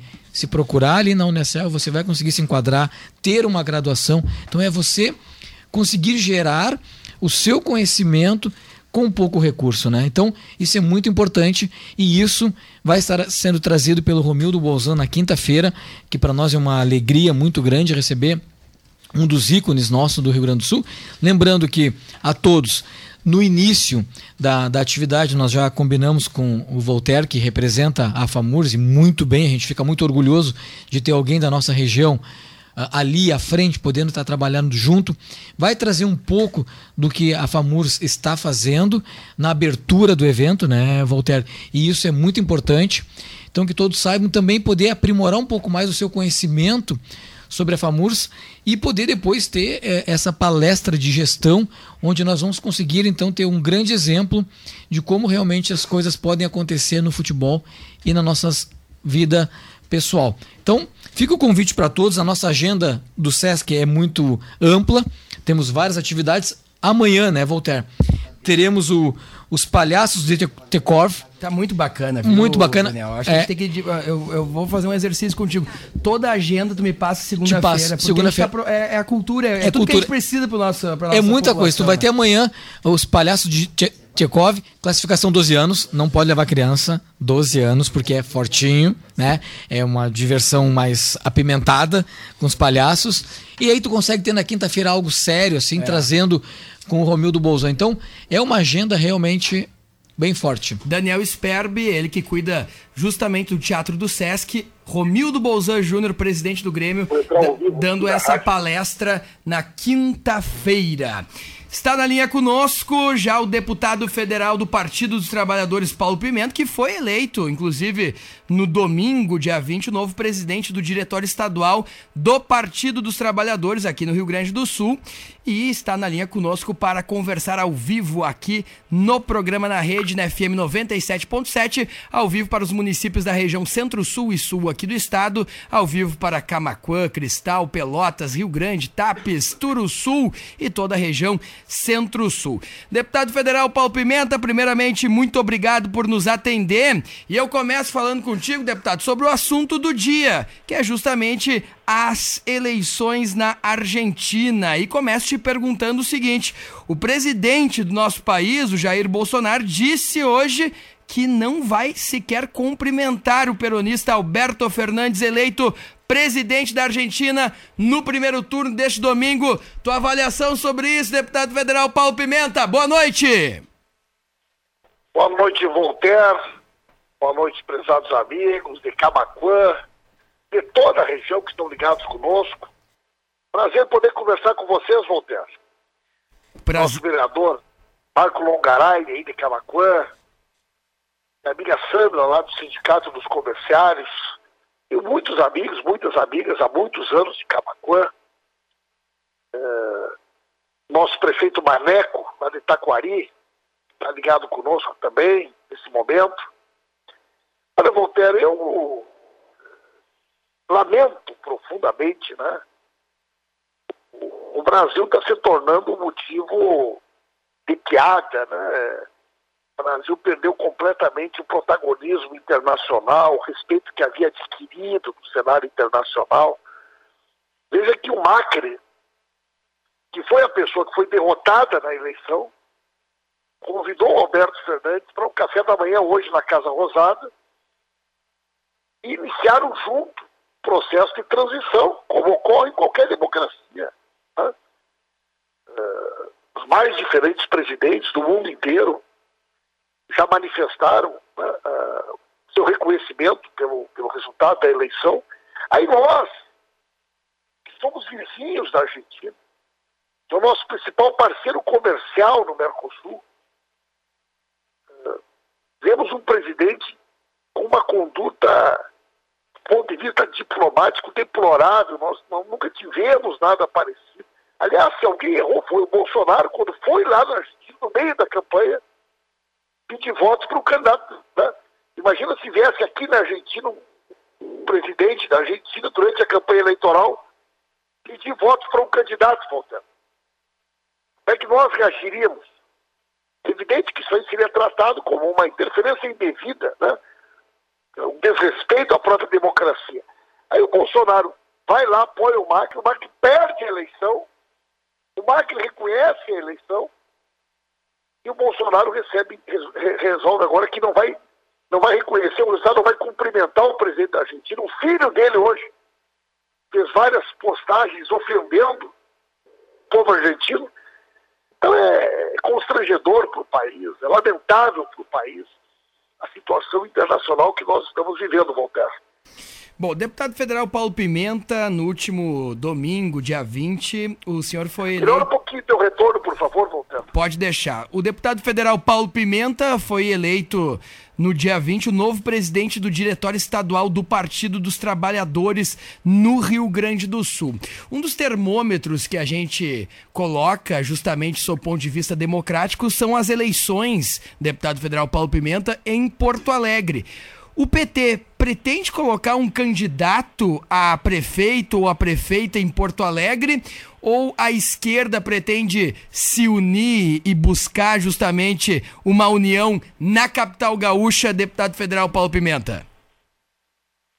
Olha só, Voltaire, em primeiro lugar eu quero uh, agradecer né, a confiança. O PT do Rio Grande do Sul sempre foi reconhecido como um dos partidos dos, dos, dos, um dos estados onde o nosso partido tem uma tradição muito forte. Já governamos o Rio Grande do Sul com o Lírio Dutra, que é uma, uma referência para os filiados e filiadas do PT de todo o Brasil. Já governamos o PT com Tarso Gão, que é outra pessoa respeitadíssima. Né? Governamos a capital do estado em quatro oportunidades. Governamos grandes cidades do Rio Grande do Sul.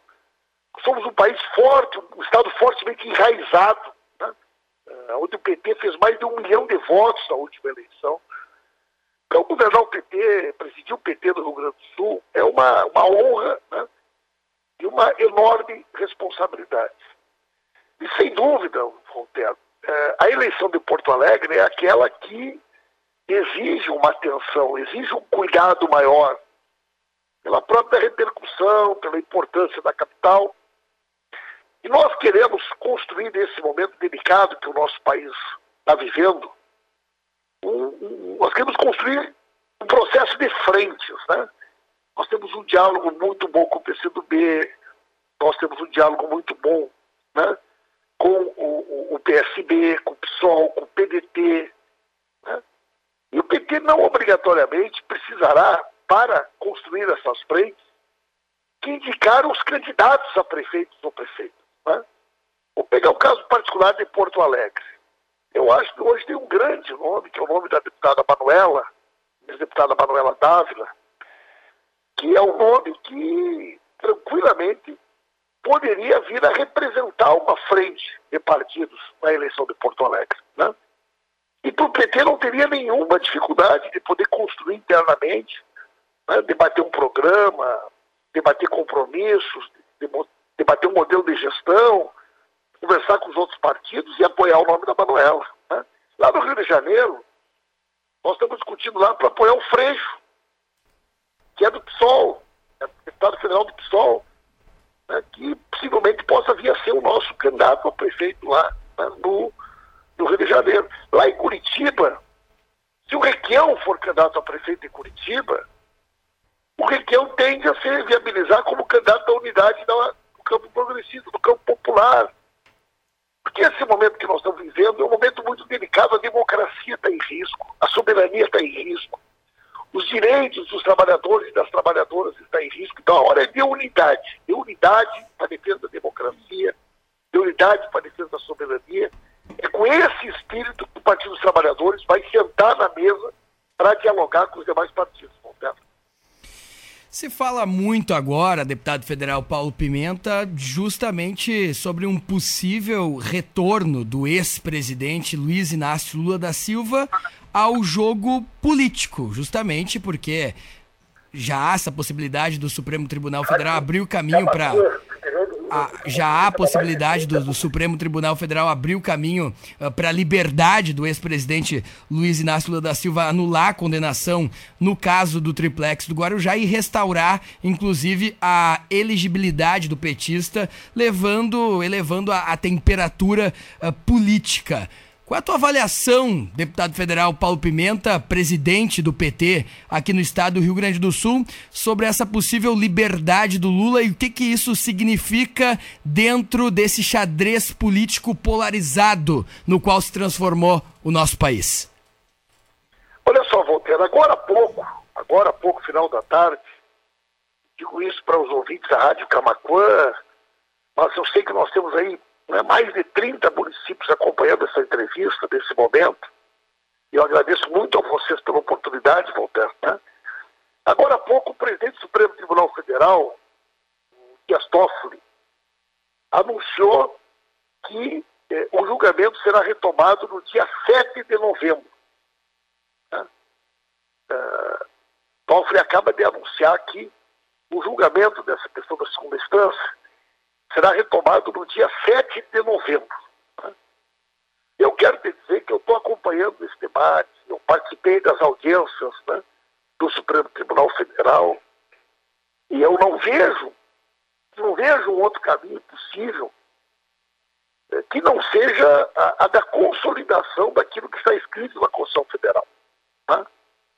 Dizer, o Constituinte de 88 e amanhã vai ter uma sessão especial do Congresso Nacional de homenagem à Constituição. Eu sou um dos proponentes dessa, dessa sessão. O Constituinte de 88, ele teve muitos cuidados. Um dos cuidados que ele teve foi a garantia do amplo direito de defesa. Por que isso? Exatamente porque nós estávamos saindo de um período ditatorial, período onde os direitos e garantias das pessoas eram violados com muita facilidade onde havia necessidade de que se colocasse freios para o abuso de poder. É por isso que a Constituição, e não é só a Constituição brasileira, a Constituição de Portugal, a Constituição da Itália, a Constituição da, da grande maioria dos países do mundo, que elas dizem, Voltaire. Né? Ninguém pode ser considerado culpado até que a sua sentença esteja transitada e julgada. Ponto. É isso que está escrito na Constituição Federal. Né? Em linguagem popular, da seguinte forma: todo mundo é inocente até que se prove contrário. Tá? Essa é uma frase do dito popular. Muito bem. Essa sempre foi a, interpretação do judiciário brasileiro. Infelizmente, Walter, em 2016, já em meio a um processo de politização né, eh, que antecipava a eleição para presidente da República, o Supremo Tribunal Federal muda a interpretação. Muda a interpretação. Com qual objetivo? Bom, não quero dizer aqui quais são os objetivos, mas sendo uma consequência prática. Eles tiraram o Lula né, do calendário eleitoral, tiraram do povo brasileiro o direito de votar no Lula para presidente. Dois anos e meio depois, eles resolvem, então, concluir essa análise, concluir essa análise. É o que tudo indica. O Supremo Tribunal Federal vai restabelecer a interpretação que sempre existiu da Constituição Federal. E, evidentemente, que o Lula não poderia estar preso. Né? O Lula eh, vai ser colocado em liberdade. E o Lula vai voltar a percorrer o Brasil. E o Lula potencialmente vai recuperar seus direitos políticos, E o Lula, na minha opinião, é um grande nome para pacificar o país. Então eu quero ver o Lula presidente, quero ver o Lula. Né? Eu acho que o Lula, o Lula, quando foi presidente, Lula mostrou que é possível o Brasil ser um país onde os pobres, as pessoas mais humildes tiveram oportunidade, mas a indústria nacional nunca teve tão forte. O Brasil é um país muito rico, mas não é possível que essa riqueza seja apropriada por uma meia dúzia. Não é possível, Voltaire, que seis famílias tenham 50% da renda nacional. Quando a maioria da população está ampliando hoje. O desemprego no Brasil já ultrapassou 14 milhões de pessoas. O subemprego é enorme. As pessoas, a gente voltou a ver gente morando na rua. A gente não tinha mais quase gente morando na rua. A gente chega em Porto Alegre, a gente chega em São Paulo, a gente chega nos grandes centros. Hoje há muita gente que voltou a morar na rua. Nós temos erradicado a fome no Brasil. No Brasil as pessoas voltaram a passar fome. Não é possível um país rico como esse. Um país que tem uh, o maior manancial de água doce do planeta, que tem o litoral que tem, tem a riqueza que tem, não possa oferecer minimamente para a maioria da população uma vida digna. Né?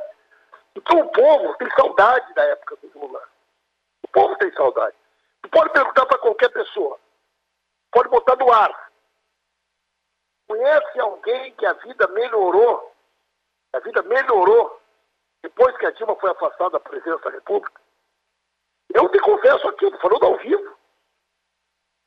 Você conhece alguém no Brasil que a vida melhorou depois que a Dilma foi afastada? Eu não conheço ninguém, porque melhorou para os banqueiros, melhorou para os grandes uh, donos do capital financeiro, dos grandes latifundiários. Eu não conheço essa gente. Eu conheço gente que está desempregada. Eu conheço gente que fala que o serviço público na área da saúde piorou muito, que a universidade pública está sem recurso, que a aposentadoria foi atacada, que os direitos trabalhistas foram atacados. Né? Então, eu acho que o Lula confunde um pouco né, o seu nome com uma bandeira de esperança, com uma bandeira de, de, de, uma sociedade melhor, com uma bandeira de um mundo melhor. Por isso que o Lula é tão querido pelas pessoas. Né? Eu, eu tenho uma grande admiração pelo presidente Lula. Vou estar lá no julgamento no dia 7 de novembro, lá do, STF, e espero muito né, que justiça seja feita. O Lula tem que ter direito a um julgamento justo. Ninguém aqui não quer que o Lula. Todo mundo pode ser investigado. Todo mundo pode. Ninguém que está acima da lei. Mas as pessoas têm que ter direito a um julgamento justo, Voltaire. É isso que a gente está pedindo. Um julgamento justo. Um julgamento onde os juízes e os promotores estão acumulados para prejudicar o réu antes de se dar a sentença. É isso que a gente não aceita. Deputado federal Paulo Pimenta, a, a, essa tua análise agora sobre as eleições ali em Porto Alegre tu afirmas uma tentativa, uma busca de unificação uh, da esquerda, PCdoB. A, a Porto Alegre tá, tá muito bem servido de mulheres na esquerda. Se a gente for colocar o PDT uh, eh, possivelmente indo com a Juliana Brizola, o PCdoB com a Manuela Dávila, e ainda a gente tem o PSOL com a Luciana Genro. Mas naquele momento em que o Bolsonaro estava crescendo, por que, que a esquerda não se uniu no país? O que aconteceu com PSB e PDT que não conseguiram se unir com o Partido dos Trabalhadores naquela oportunidade? Por que, que a esquerda, naquele momento, houve uma ruptura, na tua opinião e na tua avaliação, deputado federal Paulo Pimenta? Olha só, Voltaire, uma pergunta é muito boa, né? Quer dizer, por que, que a esquerda não se uniu na, no segundo turno da eleição para presidente, diante do risco que o Bolsonaro pudesse ganhar a eleição. Então, veja bem, em primeiro lugar, o PSB estava conosco, né? o PSDB também estava conosco, o PSOL também estava conosco. Né? Eu, eu me arrisco a dizer que a maioria esmagadora do PDT estava conosco. Eu acho que o candidato a presidente da República do PCB do PVT, por uma leitura pessoal, por uma questão muito particular, tomou uma decisão de ir para Paris, tomou uma decisão de não participar do segundo turno da eleição. Mas, sinceramente, nós fizemos quase 50 milhões de votos no segundo turno. O Haddad acabou se transformando um grande, um grande nome, não só da esquerda, mas dos setores democráticos da sociedade. A candidatura do Haddad foi muito maior do que os partidos políticos. Né? E eu tenho certeza que a base do PDT, na sua maioria esmagadora, esteve conosco. Né?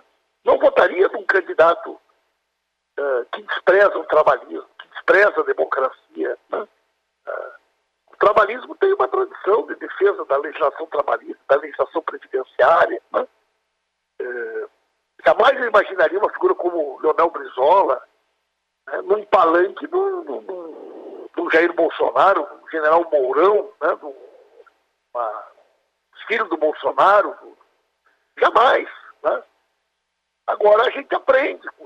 A gente tem muito respeito pelo, pelo, pelo PDT, pela sua história, pela sua tradição. Tu mesmo citaste, agora tem a Juliana Brizola, que é um nome que está sendo cogitado para a Prefeitura de Porto Alegre. O nome do PSOL é Fernanda Melchiona. O nome da Manuela.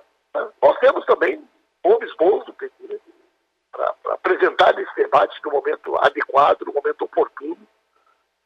Agora, a gente precisa ter muita capacidade de diálogo, de humildade, de tranquilidade para construir essa, essa, essa unidade. Né? E eu acho que esse é o momento. Então, quando você está com a democracia em risco, quando você vê a nossa soberania em risco, quando você vê o direito dos trabalhadores e das trabalhadoras em risco, é natural que os setores democráticos se unam. Nós precisamos de apoio para além dos partidos tradicionais. Né?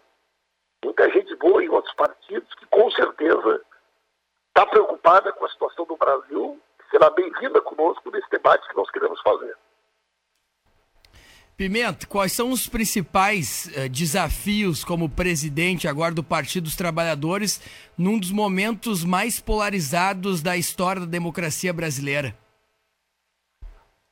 Olha só, é, presidir o PT do Rio Grande do Sul vai ser uma tarefa, em primeiro lugar, que me honra muito, me motiva muito. Né? Como eu já disse, nós somos um, um partido muito organizado no Rio Grande do Sul nós tivemos mais de um milhão de votos na última eleição, elegemos uma grande bancada de deputados federais, deputados estaduais, elegemos um senador. Né?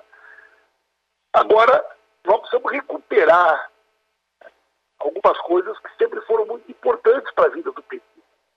A sua relação com os movimentos sociais, a sua organização da base, os seus núcleos de base, a formação política, eu mesmo, esse último final de semana, Voltaire, ainda nem assumi como presidente, mas eu fui a Bagé, de quase 500 quilômetros, né? Porto Alegre até Bagé, para participar lá de uma atividade com Mainardi, sobre formação política. Depois fui até Santa Maria, fazer uma atividade lá com o deputado Valdeci Oliveira, sobre formação política, cheia, casa cheia. Depois fui para Caçapava, lá para a capital Caçapava, também casa cheia junto com o deputado, junto com a Fundação Pessoa Branco. O Lula sempre diz assim: ninguém conhece o Brasil se não conhece a alma do povo brasileiro. E ninguém conhece a alma do povo brasileiro sem olhar nos olhos das pessoas. Eu digo a mesma coisa para o Rio Grande.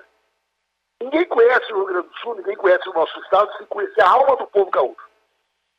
E ninguém conhece a alma do povo gaúcho sem olhar nos olhos das pessoas. Então a gente tem que ir tem que conversar com as pessoas, tem que saber dos seus dilemas, das suas dificuldades, dos seus sonhos, construir com elas as soluções. Né? É isso que a gente precisa fazer. Então, eu tenho toda a disposição para trabalhar muito na organização do PT da base, reconstruir um projeto para o Rio Grande. Veja que nós já fomos um Estado reconhecido nacionalmente pela nossa força econômica, pela nossa qualidade de vida. Nós somos um Estado hoje que não consegue nem pagar servidor em dia. Eu vi o Leite durante toda a campanha eleitoral prometendo que não ia fazer o que o Sartori fez. Pagar salário em dia era uma questão de gestão, de prioridade. O cara subiu e não pagou em dia nenhum mesmo, cara. Que é isso, gente? Mas um governador que não consegue pagar em dia o salário de quem trabalha, do policial civil, do brigadeiro, da professora, do aposentado. Então, gente, é, é, é muito difícil, né?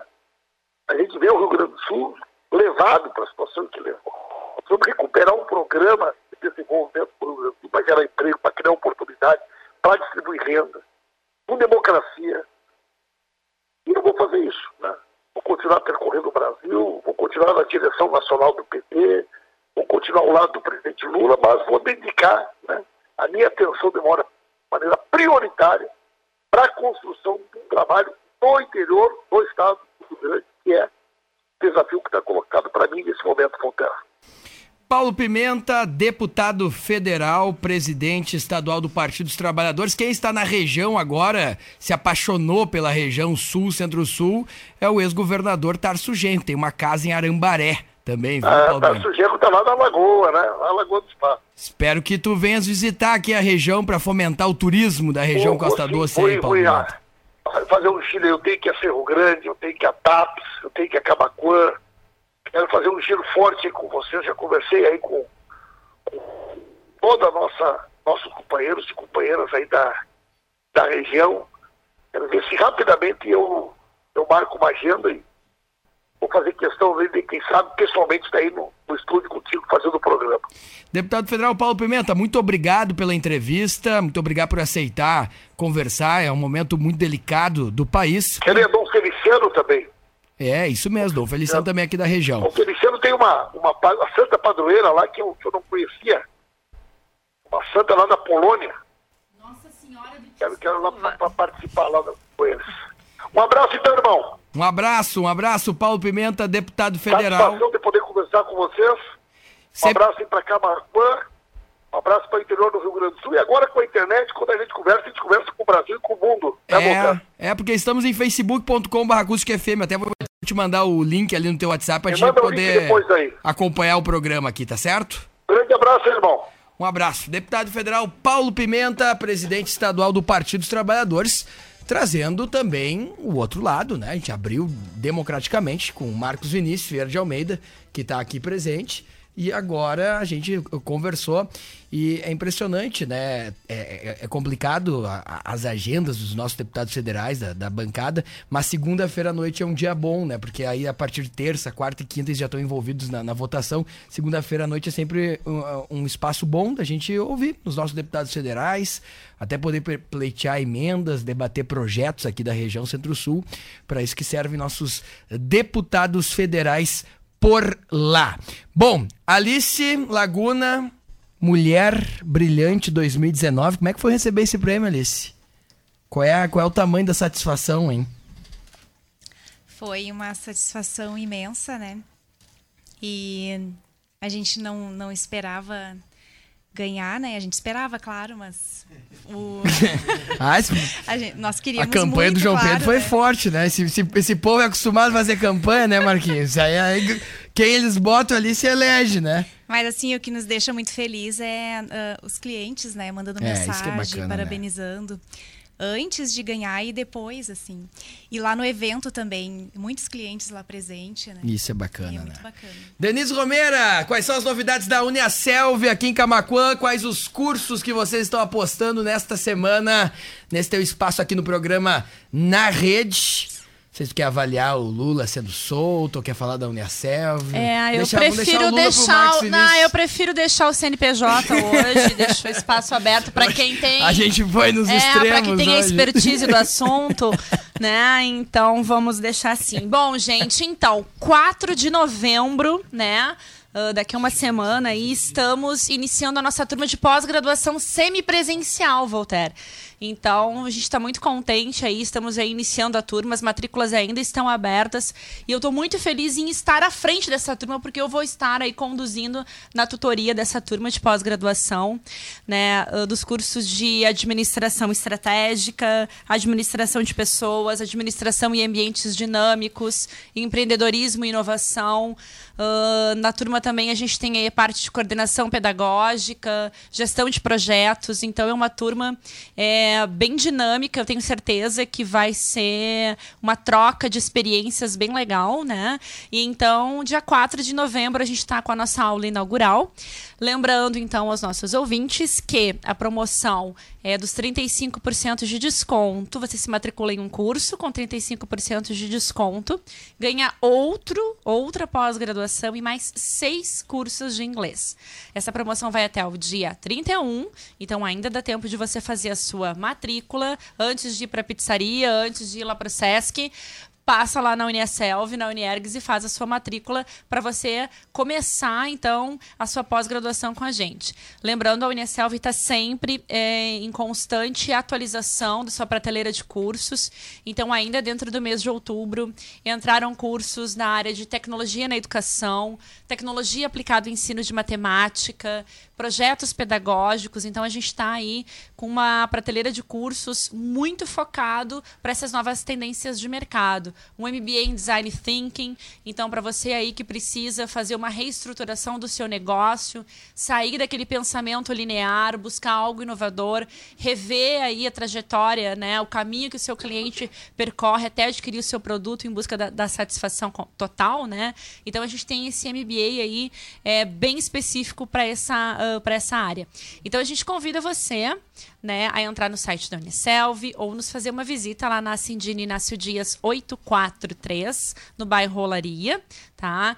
Uh, matrículas então abertas para modalidade semipresencial, início das aulas no dia 4 de novembro. E lembrando também que você ainda que não se inscreveu para sua graduação, ainda dá tempo de começar a estudar em 2019 tá? Então as matrículas ainda estão abertas, também com bolsas para que você possa ingressar com até 100% de desconto na sua graduação através da sua nota do ENEM, né? Também quero aproveitar aí o pessoal ensinar uh, dia 2, dia três, né, que já são as primeiras, as primeiras provas, né, do Enem, desejar a todos os candidatos aí muito boa sorte. Com certeza estaremos aí nas escolas onde vão ser realizadas as provas para mandar uma energia positiva para o pessoal. Então, uh, a gente está também com matrículas abertas, reforçando a turma de agronomia de São Lourenço do Sul. Né? Pessoa estava perguntando, ainda dá para matricular? Sim, ainda dá para matricular na turma de agronomia de São Lourenço do Sul e nos cursos da área da saúde, fisioterapia e biomedicina, nutrição, nos polos de Pelotas, de Camaquã, tá? Pessoal de Guaíba também está com matrículas abertas para o curso de nutrição. Então você pode utilizar a sua nota do Enem para vir fazer a sua matrícula concorrendo a bolsas de até 100% e após 35%, 40% de descontos para ingressos. Eu espero todos vocês para nossa aula inaugural no dia 4 de novembro. Vem conhecer, vem conversar com a gente. Eu tenho certeza que você vai encontrar o curso que você precisa para alavancar a sua carreira, para ganhar aquela promoção que você tanto está buscando aí então a Uniaselv disponibiliza para você um leque de oportunidades no mercado de trabalho. Denise Romero falando da Uniaselv, mandou um WhatsApp aqui dizendo que tem que sair mais cedo, Denise. É, eu tenho que voltar pro polo. Ah, achei que ia pra pizzaria Grill. Não, eu vou, então... vou, me, eu vou me resguardar pro dia 31. Obrigado, Ô, Daniel. Daniel dia primeiro, tô colando grau na minha segunda graduação, ah, Uniaselv. meus parabéns. Maravilha. Formando em pedagogia, então Legal. vale a pena lá na vale. Uniaselv. Vale, é um aprendizado constante, assim, ó, parabéns pelo trabalho. O Obrigada, sonho do gente. Carlos Lucindo é ter o Marcos Vinícius como professor. É, é verdade. O Marco é um, é um grande, é um grande admirador do Marcos Vinícius. Isso o Carlos assim já me falou já, uma, já é.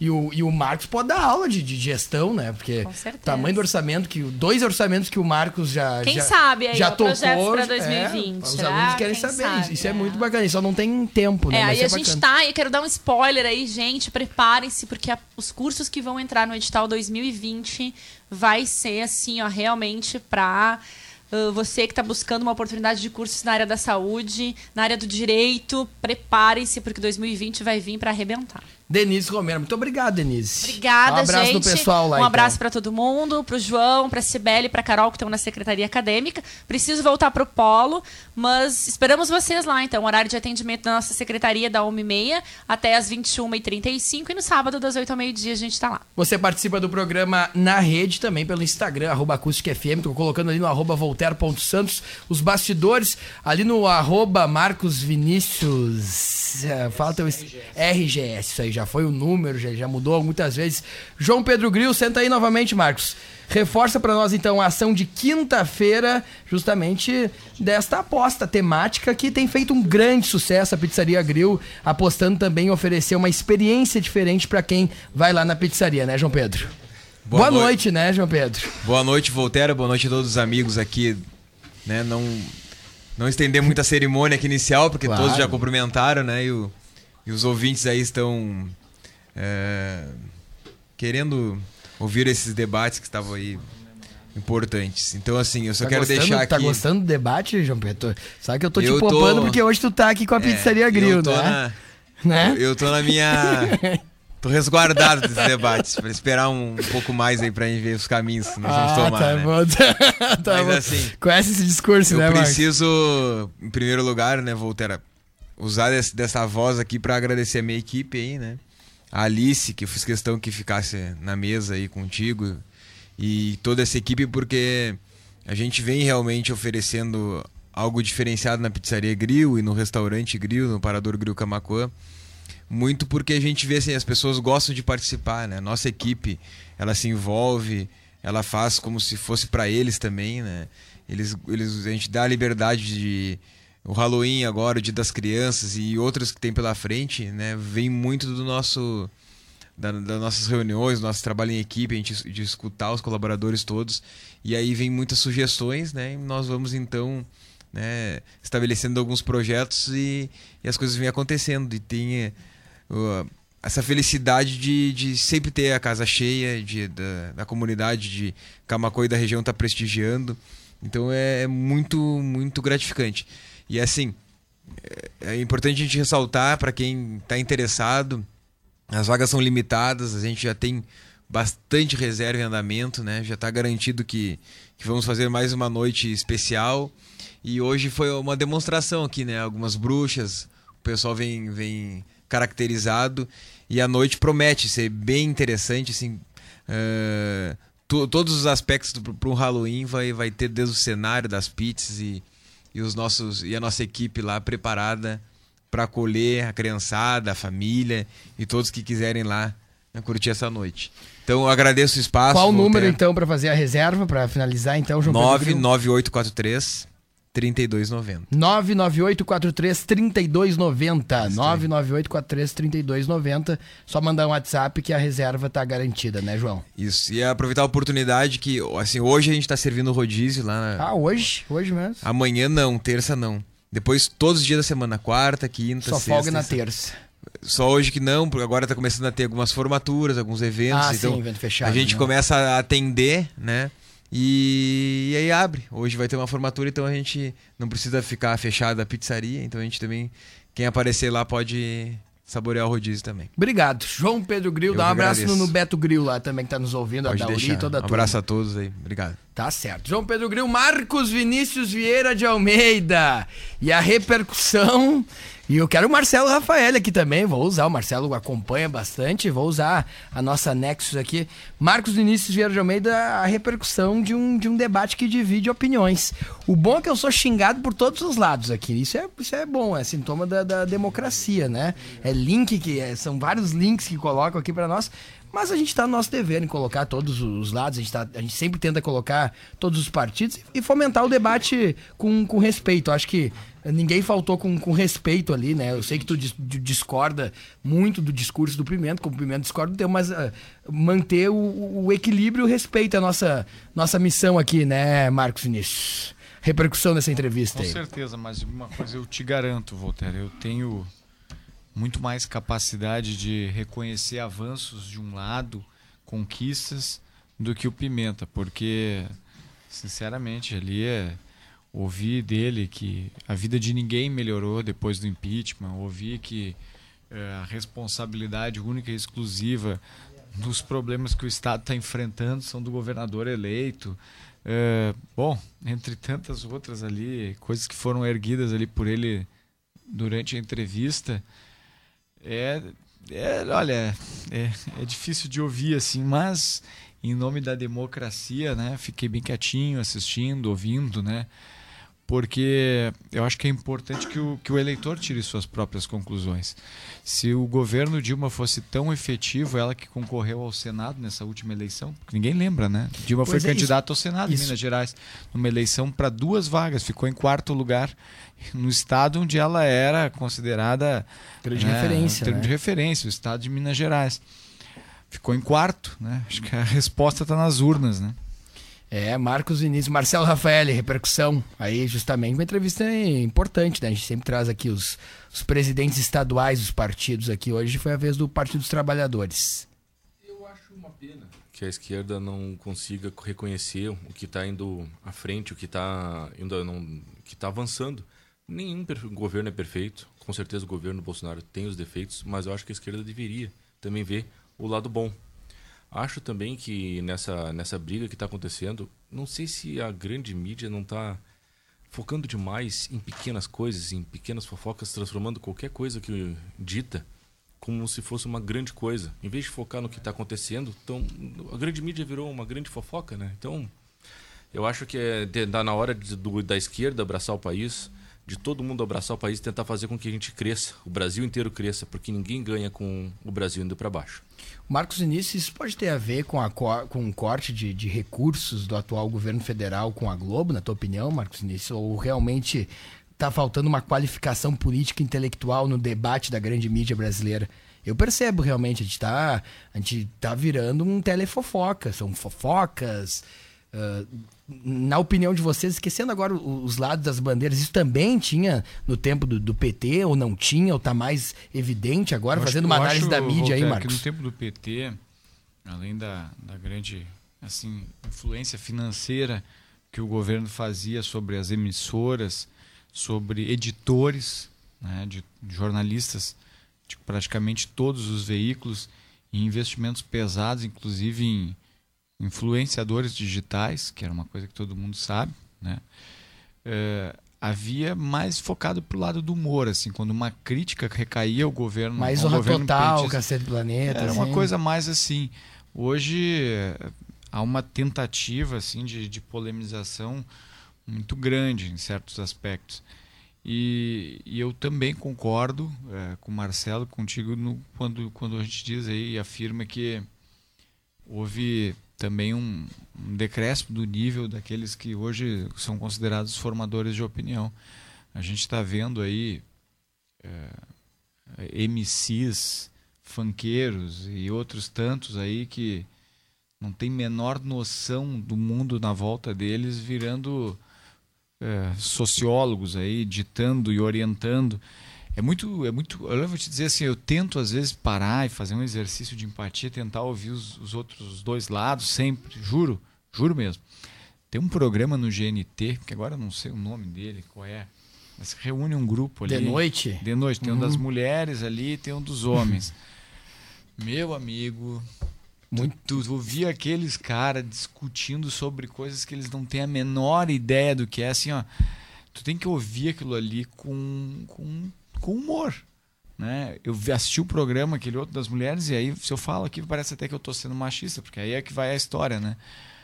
Cara, a, tava a Pete, a Anitta e outras tantas lá discutindo coisas sobre eh, agricultura, produção primária. A Anitta falando esses dias num stories dela ali, pregando moral, que um amigo inventou de ser produtor rural. Ela disse que o cara era rico porque para tirar leite de vaca, a vaca tinha que estar grávida e não sei o quê.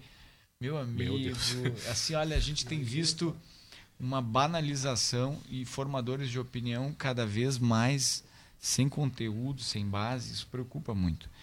E, e me, me, me destaca, assim, aí fazendo uma avaliação da, da entrevista do Pimenta, né, não só pelo adiantado da hora, que a audiência cai, mas, Voltaire, enquanto a esquerda trazer Lula livre como base de toda a retórica, de todo o discurso, ela nunca vai conseguir se comunicar com a sociedade. O povo não é burro, o povo não é idiota.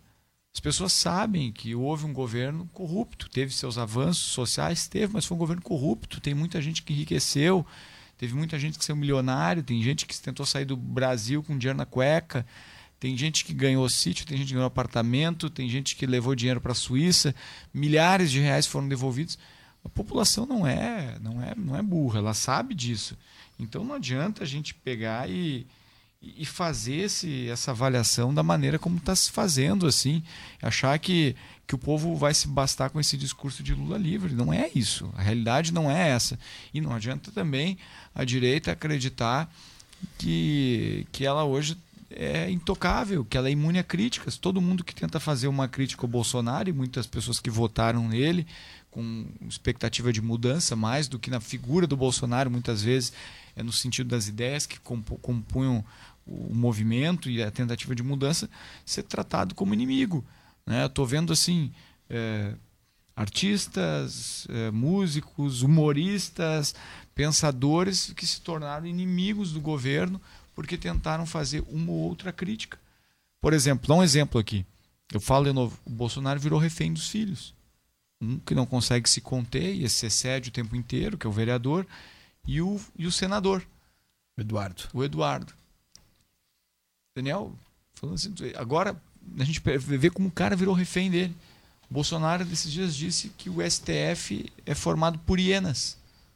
É, o vídeo que o Bolsonaro colocou hoje no Twitter, É. tu chegou a ver? Mas se, o- se, o- se um leão se o STF é hienas, formado aí por as hienas era a então por Globo, que, que o assim. filho dele não assina a CPI do Lava Toga para investigar os, os ministros do STF? Por quê? Óbvio, porque tá todo enrolado. Agora tu vai tentar fazer alguma crítica ao filho dele. Vem uma patrulha e te destrói. Pois é, Esse essa tipo polarização que tá, né? que, que acaba afastando, inclusive, a convergência política. O que elegeu o Bolsonaro foram ideias. Ideias de liberdade, ideias de, de, de formação de uma base conservadora, mas não o- uma paixão eh, desenfreada pela figura dele, dos seus filhos. Então, essas críticas, assim, a gente tem que, tem que fazer uma reflexão. A direita precisa refletir. Embora o Bolsonaro está tendo muito mais coragem para fazer mudanças do que o Macri teve, mas se ficar discutindo lavando roupa suja pra, na frente de todo mundo, não duvida da- de discurso como esse do Pimenta e acabar colando de novo. O, muita gente participando aqui, não consegui dar atenção em facebook.com.br acústicafm, mas claro, tem todos os lados aqui. O Marquinhos Santos e o Progressistas, o PP não é o partido com o maior número de processos na Lava Jato, diz ele aqui, de Marcos para Marcos. Não está defendendo aqui o partido, está defendendo a olha, ética, tá olha falando, né? pode até que ser que seja. E o presidente nacional do, do PP, progressista, Ciro Nogueira, que apoiou Dilma, que apoiou Lula e que tentou vender o passe do partido para o Bolsonaro, que não quis comprar, é um dos que está envolvido em grandes escândalos aí, do qual eu não me alinho e tenho posição de independência há muito tempo declarada. Mas é, eu reafirmo assim, não, não, não é essa a lógica das coisas. A gente tem que realmente olhar o país sob uma lógica de, de, de reconstrução. Ele antes tinha dito o seguinte: Dilma não comprou o Congresso. Aliás, qual o motivo do processo de impeachment, de impedimento? Foi justo o impeachment, na tua opinião, fazendo uma avaliação mais distante agora do fato, Marcos? Óbvio, óbvio, total, total. Um governo corrupto, um governo envolvido no maior caso de escândalo, no maior escândalo de corrupção do país. E, e mais do que isso, estão criticando, criticam o Bolsonaro. Eu não falo, tem que falar de novo, né? Porque senão parece que eu sou lá o bolsonarista, lá o cara do PSL. Eu não sou. Né? Votei no Bolsonaro acreditando numa, na necessidade de mudança. Mas ac- acusam o Bolsonaro de ter usado o WhatsApp para fraudar a eleição. Só para registrar ele, a a Dilma, quando foi a reeleição, que disse que ia fazer o diabo, ela ultra endividou o país, liberou financiamentos sem qualquer tipo de controle para grandes empresários, desses que o Pimenta reclama que 50 e poucas famílias no Brasil detêm a receita, são os que mais receberam financiamentos, para poder de alguma maneira receber de volta esses financiamentos em forma de doação ilegal para a campanha? Ou tu acha que os financiamentos que foram feitos ao apagar das luzes para o Odebrecht, para tantas outras empresas, o OAS, foram simplesmente por generosidade? Óbvio que não. Foi para voltar dinheiro para a campanha eleitoral. Então, alegar que uma eleição foi fraudada pelo WhatsApp, enquanto a gente sabe que uma eleição foi potencializada com recurso do BNDES para financiar a campanha eleitoral e com isso criou um, um déficit nas contas públicas que gerou o- a razão maior da, da justificativa do impeachment. É legítimo, sim, mas tem que falar isso. Pedaladas é corrupção? Sim, pedalada é corrupção, principalmente quando o dinheiro da pedalada está associado ao financiamento ilegal de campanha. O Hélio Cops diz o seguinte: o Marcos Vinícius está falando em ideias. Por que o PP se aliou ao Bolsonaro e abandonou a Ana Amélia e o Alckmin? Porque o Alckmin se associou a um princípio muito parecido com o que o Lula associou no início do seu primeiro governo, de tentar criar um movimento de coalizão. O Lula, a primeira coisa que ele fez quando sentou na cadeira de presidente foi trazer o centrão para o lado dele, primeiro e segundo mandato. Dilma fez isso no primeiro, fez isso no segundo. E o Alckmin buscou fazer a mesma coisa, criar um movimento para tentar garantir a eleição meio que na marra. É, não, não, não havia sentido aqui no Rio Grande do Sul, mesmo com a Ana Amélia, que foi uma excelente senadora, de prestar esse, esse apoio lá se o Brasil precisava era de mudança e não de continuidade. Aí tu troca o, o tu troca a Dilma Tu troca o Lula e tu troca o Alckmin para manter a mesma condução política? Era isso que, Ô, a, Marcos, a sociedade está buscando mudar. Vou, já que tu tá hoje no programa, que não é sempre que eu te tenho, vou deixar tu como foi meu comentarista, vai ser meu co-apresentador. O próximo convidado nosso é o prefeito de Tabs. Chama ele aí então para nós. Eu gosto de fazer os Já nossos tá aqui? Já tá na, na linha por telefone. Chama aí o nosso próximo convidado. Silvio Rafaeli. Boa noite, Silvio. Boa noite, Voltaire. Boa noite, Marquinhos. Boa noite ao pessoal que está na mesa, inclusive o meu filho Marcelo.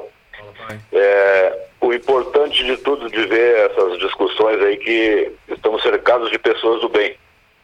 E essas pessoas do bem que estão na política, os que estão comentando aí, pode fazer a diferença. Eu vejo, vejo esperança nessa, nessa caminhada que temos aí, eh, defendendo sempre a nossa moral, que é o principal na política. É, Voltaire, é, eu queria salientar que amanhã os, os prefeitos, é, vice-prefeitos, secretários têm um compromisso muito sério. Compromisso é aquilo que o Marquinhos defendia ali, que não é só o transporte de cargas, mas também o turismo. Amanhã estaremos na FAMURS a partir das 14 horas com importantes palestrantes lá para discutir, eu diria nem palestrantes, debatedores, para nós discutir com o governador, com senadores, com políticos, deputados, enfim, enfim é o cenário da hidrovia. Nós estamos no Rio Grande do Sul, um estado cercado de águas, ou seja, barrancas de rio ou lagoa, e que não é usado esse modal. Então nós precisamos dar um start nisso. Isso é, é um projeto de um projeto de médio longo prazo que nós temos que deixar plantado para o futuro. E, e amanhã é uma oportunidade desses prefeitos estarem lá. São 67 municípios que podem mudar o seu perfil, transportando seus produtos agrícolas com, com frete mais barato, buscando seus insumos e tendo competitividade, porque nesse mercado voraz que se apresenta no momento e internacional, inclusive, é, precisamos é, mudar o nosso perfil. E o Estado necessita muito disso. Então, conto aí com vocês para replicar isso aí, chamar a atenção das pessoas para que amanhã estejam na Famosa a partir das 14 horas. São 60 municípios, cerca de 67 que hoje são banhados por lagos, rios, lagoas e que têm interesse nesse tipo de desenvolvimento. E hoje, pela FAMURS, grande parte desses prefeitos já confirmou presença junto com a equipe. Teremos um auditório completamente lotado no evento liderado por ti, viu, prefeito Silvio Rafael?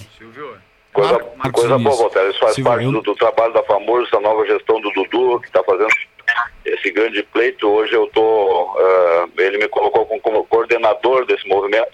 E graças a Deus, eh, você lá com a, com a, tu- com a tua equipe, com o analista, com, todos, com todo o pessoal, eh, lá o Robertson, a Manuela, né, então fazendo esse trabalho maravilhoso junto com o William Mantelli, que é o presidente das, da Associação das Editoриas, e por certo teremos um sucesso grande amanhã. E que isso eh, não, não só tem um público lo- lotado, tem um auditório lotado, mas que de fato saia do chão esse, esse processo, que saia uma pedra fundamental e que o Estado olhe para isso com muito carinho. E é para isso que a gente está lá insistindo com o governador para que ele esteja presente, se Deus quiser vai estar.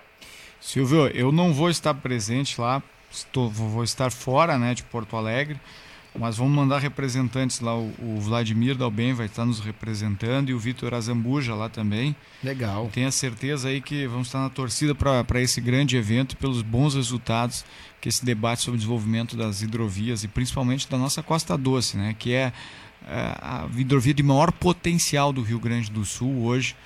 Né, nós vamos estar juntos de alguma maneira lá participando. Obrigado. Parabéns. Até amanhã então, Silvio Rafael, prefeito de Tabs. Eu, eu durmo nessa. Grande na- abraço a todos. de- olha que interessante aqui, n- ah, 99% da bancada volta aí pra tua cidade pra dormir, né? Deixamos. Tô temos vendo, casas viu? aí, já, já fazemos parte da, da era da, da cidade dormitório, digamos assim, né, Silvio?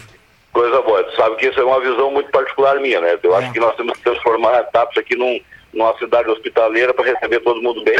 E a bandeira do turismo, como o Marquinhos falava, é o futuro, mas eu não, ao contrário de indústrias, eu prefiro, prefiro a bandeira do turismo que é uma indústria sem chaminé. O- o terror- a todos aí, um boa- uma boa noite. O terror dos prefeitos, chamado Valério Veiga, está com saudade de TAPS. Agora com o sinal Então- limpo, ele quer fazer mais visitas aí na cidade. Diz ele que vai dormir Sim, aí sim, hoje sim, no eu, eu libero para ele vir comer um churrasco aqui. Do contrário, ele fica no, no velhaco pra lá. Um abraço, prefeito. Um abração pra vocês aí. Um abraço. É, mais gente participando aqui, né? É quando esse, de- esse debate fica muito acalorado, né? Aí as pessoas eh, tentam. é, Essa pergunta aqui, o, o João Roberto Rodrigues, ele faz mistura, não, não, acompanhou. Pergunta pro deputado Marcos Vinícius, um político liberal, eh, se, eh, que ele fala tanto em investir no, no privado, como se explica em um ano largar a Corsã, no outro ano pegar o IP, mas são coisas diferentes. E tá fazendo uma, uma grande gestão no, no IP, aí as pessoas precisam acompanhar também. Aí vira, vira aquela guerra que a gente não quer, né, Marcos Vinícius? Não, mas não tem problema nenhum de, de, de dar a resposta aqui ao João ou a qualquer outra pessoa. Estou lá cumprindo uma missão, fazendo um trabalho de gestão para que o Estado se estruture e se fortaleça. Eu acredito sim em um, em um Estado menos pesado e é justamente isso que eu estou fazendo lá, trabalhando, dando a minha contribuição para que o Estado do Rio Grande do Sul se torne mais efetivo, mais competitivo e com menos amarras. E mais, assim, o IP Saúde, como a gente falou no início do programa, é uma das estruturas mais enxutas do Estado. Tem o quinto maior orçamento do Rio Grande do Sul. Só para ter uma ideia, assim, o que, que é o Traduzir, quinto né? maior É, traduzir, é, isso é um assunto Tu soma né? toda a receita da Assembleia Legislativa, de Uhum. todo o Parlamento, todo o Poder Legislativo. Tu soma a receita de todo o Tribunal de Contas do Estado do Rio Grande do Sul. Tu soma a receita de todo o DAER de toda a Secretaria de Transportes do Estado. Tu soma a receita de toda a Secretaria de Agricultura do Estado do Rio Grande do Sul com a Secretaria de Desenvolvimento Econômico e Turismo. O IP Saúde tem mais receitas do que todos esses órgãos juntos. E nós temos 66 pessoas trabalhando lá, contando comigo. Então, é um órgão extremamente enxuto que faz é, um, um trabalho hoje de alta relevância social e, e- e que tem um impacto em quase 10% da população gaúcha. Ser liberal não significa acreditar exclusivamente numa ideia de Estado mínimo, mas acreditar na ideia de um Estado necessário e eficiente. Esse discurso do Estado mínimo, às vezes, é engraçado, né? Porque o pessoal da esquerda, às vezes, ah, eu defendo o Estado, o Estado necessário. A direita, ah, eu defendo o Estado necessário. Necessário para quem? né? A gente tem que ver um Estado necessário de verdade à sociedade, que sirva, que sirva, que caiba dentro do orçamento do Estado e que sirva à sociedade. Programa na rede, pra você que perdeu algum detalhe, ele fica em facebook.com.br. Daniel Sperbi tem um prêmio bacana pra gente destacar. Já começa pelas tuas considerações finais, um minutinho pra cada um. Agradecer a oportunidade. Então, sempre, convidar né? todos para quinta-feira estar ali assistindo a palestra do Romildo Bolzan, falando de gestão. E nós estaremos, então, Voltaire, dia 7 de novembro, na Assembleia Legislativa do Estado, através do Programa Gaúcho de Qualidade e Produtividade, o PGQP, recebendo o Sesc Camacuã o mérito da qualidade 2019 em gestão no Rio Grande do Sul. É o sexto prêmio que o Sesc Camacuã recebe. É a unidade do Sistema S no Rio Grande do Sul com maior premiação pelo Programa Gaúcho de Qualidade e Produtividade do Rio Grande do Sul. Então isso é importante, né? Por isso que nós enfatizamos tanto a gestão. E estamos muito felizes então com o Romildo, porque ele tem um alinhamento muito positivo em recursos e tudo. Então, todos estejam conosco. Parabéns à FAMURS, parabéns à Rádio Acústica. E ao Teatro do É o Teatro do Sesc, Sesc, é é o Cindy lindo, Lojas, a né? todos que É, estão mundo. envolvidos. Que então, na quinta-feira, vamos lá assistir a palestra do Romildo Bolzan, que é realmente um belo evento de gestão. Eliezer, muito obrigado e seja bem-vindo aqui à Rádio Acústica, né, Eliezer? Muito obrigado, não só a Rádio Acústica, mas também com a TAPS, né? Já Claro. que eu venho da Serra, uma cidade nova, muito boa de morar, pelo menos até agora. Já que Tá gostando? tô gostando bastante, sim. Vai nos contando aí. Marcelo Rafaeli, a partir de hoje, então, a, a Nexus entrando aqui no hall de clube dos assinantes aqui do programa, com a Pizzaria Grill, a Eckert Agronegócios, a Uniaselv, Lojas Oba Oba, Kátia Calçados, Mistura Chique, Ilumisol, Clínica Smed, Movelaria Campos e Parador Pub, entrando mais uma marca da cidade com sinal limpo, porque a gente tá falando realmente para toda a região, Marcelo. Muito obrigado por participar também aqui do debate. Eu que agradeço, Voltaire. A Next State está muito contente de estar participando do programa de vocês. A gente está pronto para atender toda a região e para todas as empresas que procuram atendimento rápido, justo, para que a sua empresa não precise parar nunca. Marcos Vinícius terminou nosso tempo. Obrigado, Vitor. Marcos, por, por a gente conseguir. O Vitor tá dizendo. É, eu ia é mandar um gestor. abraço aqui pro Vitor, Grande nosso amigo. parceiro que está aqui na audiência, e tantos outros amigos entraram aqui, o vereador Wilson Meirelles e tantos outros, né?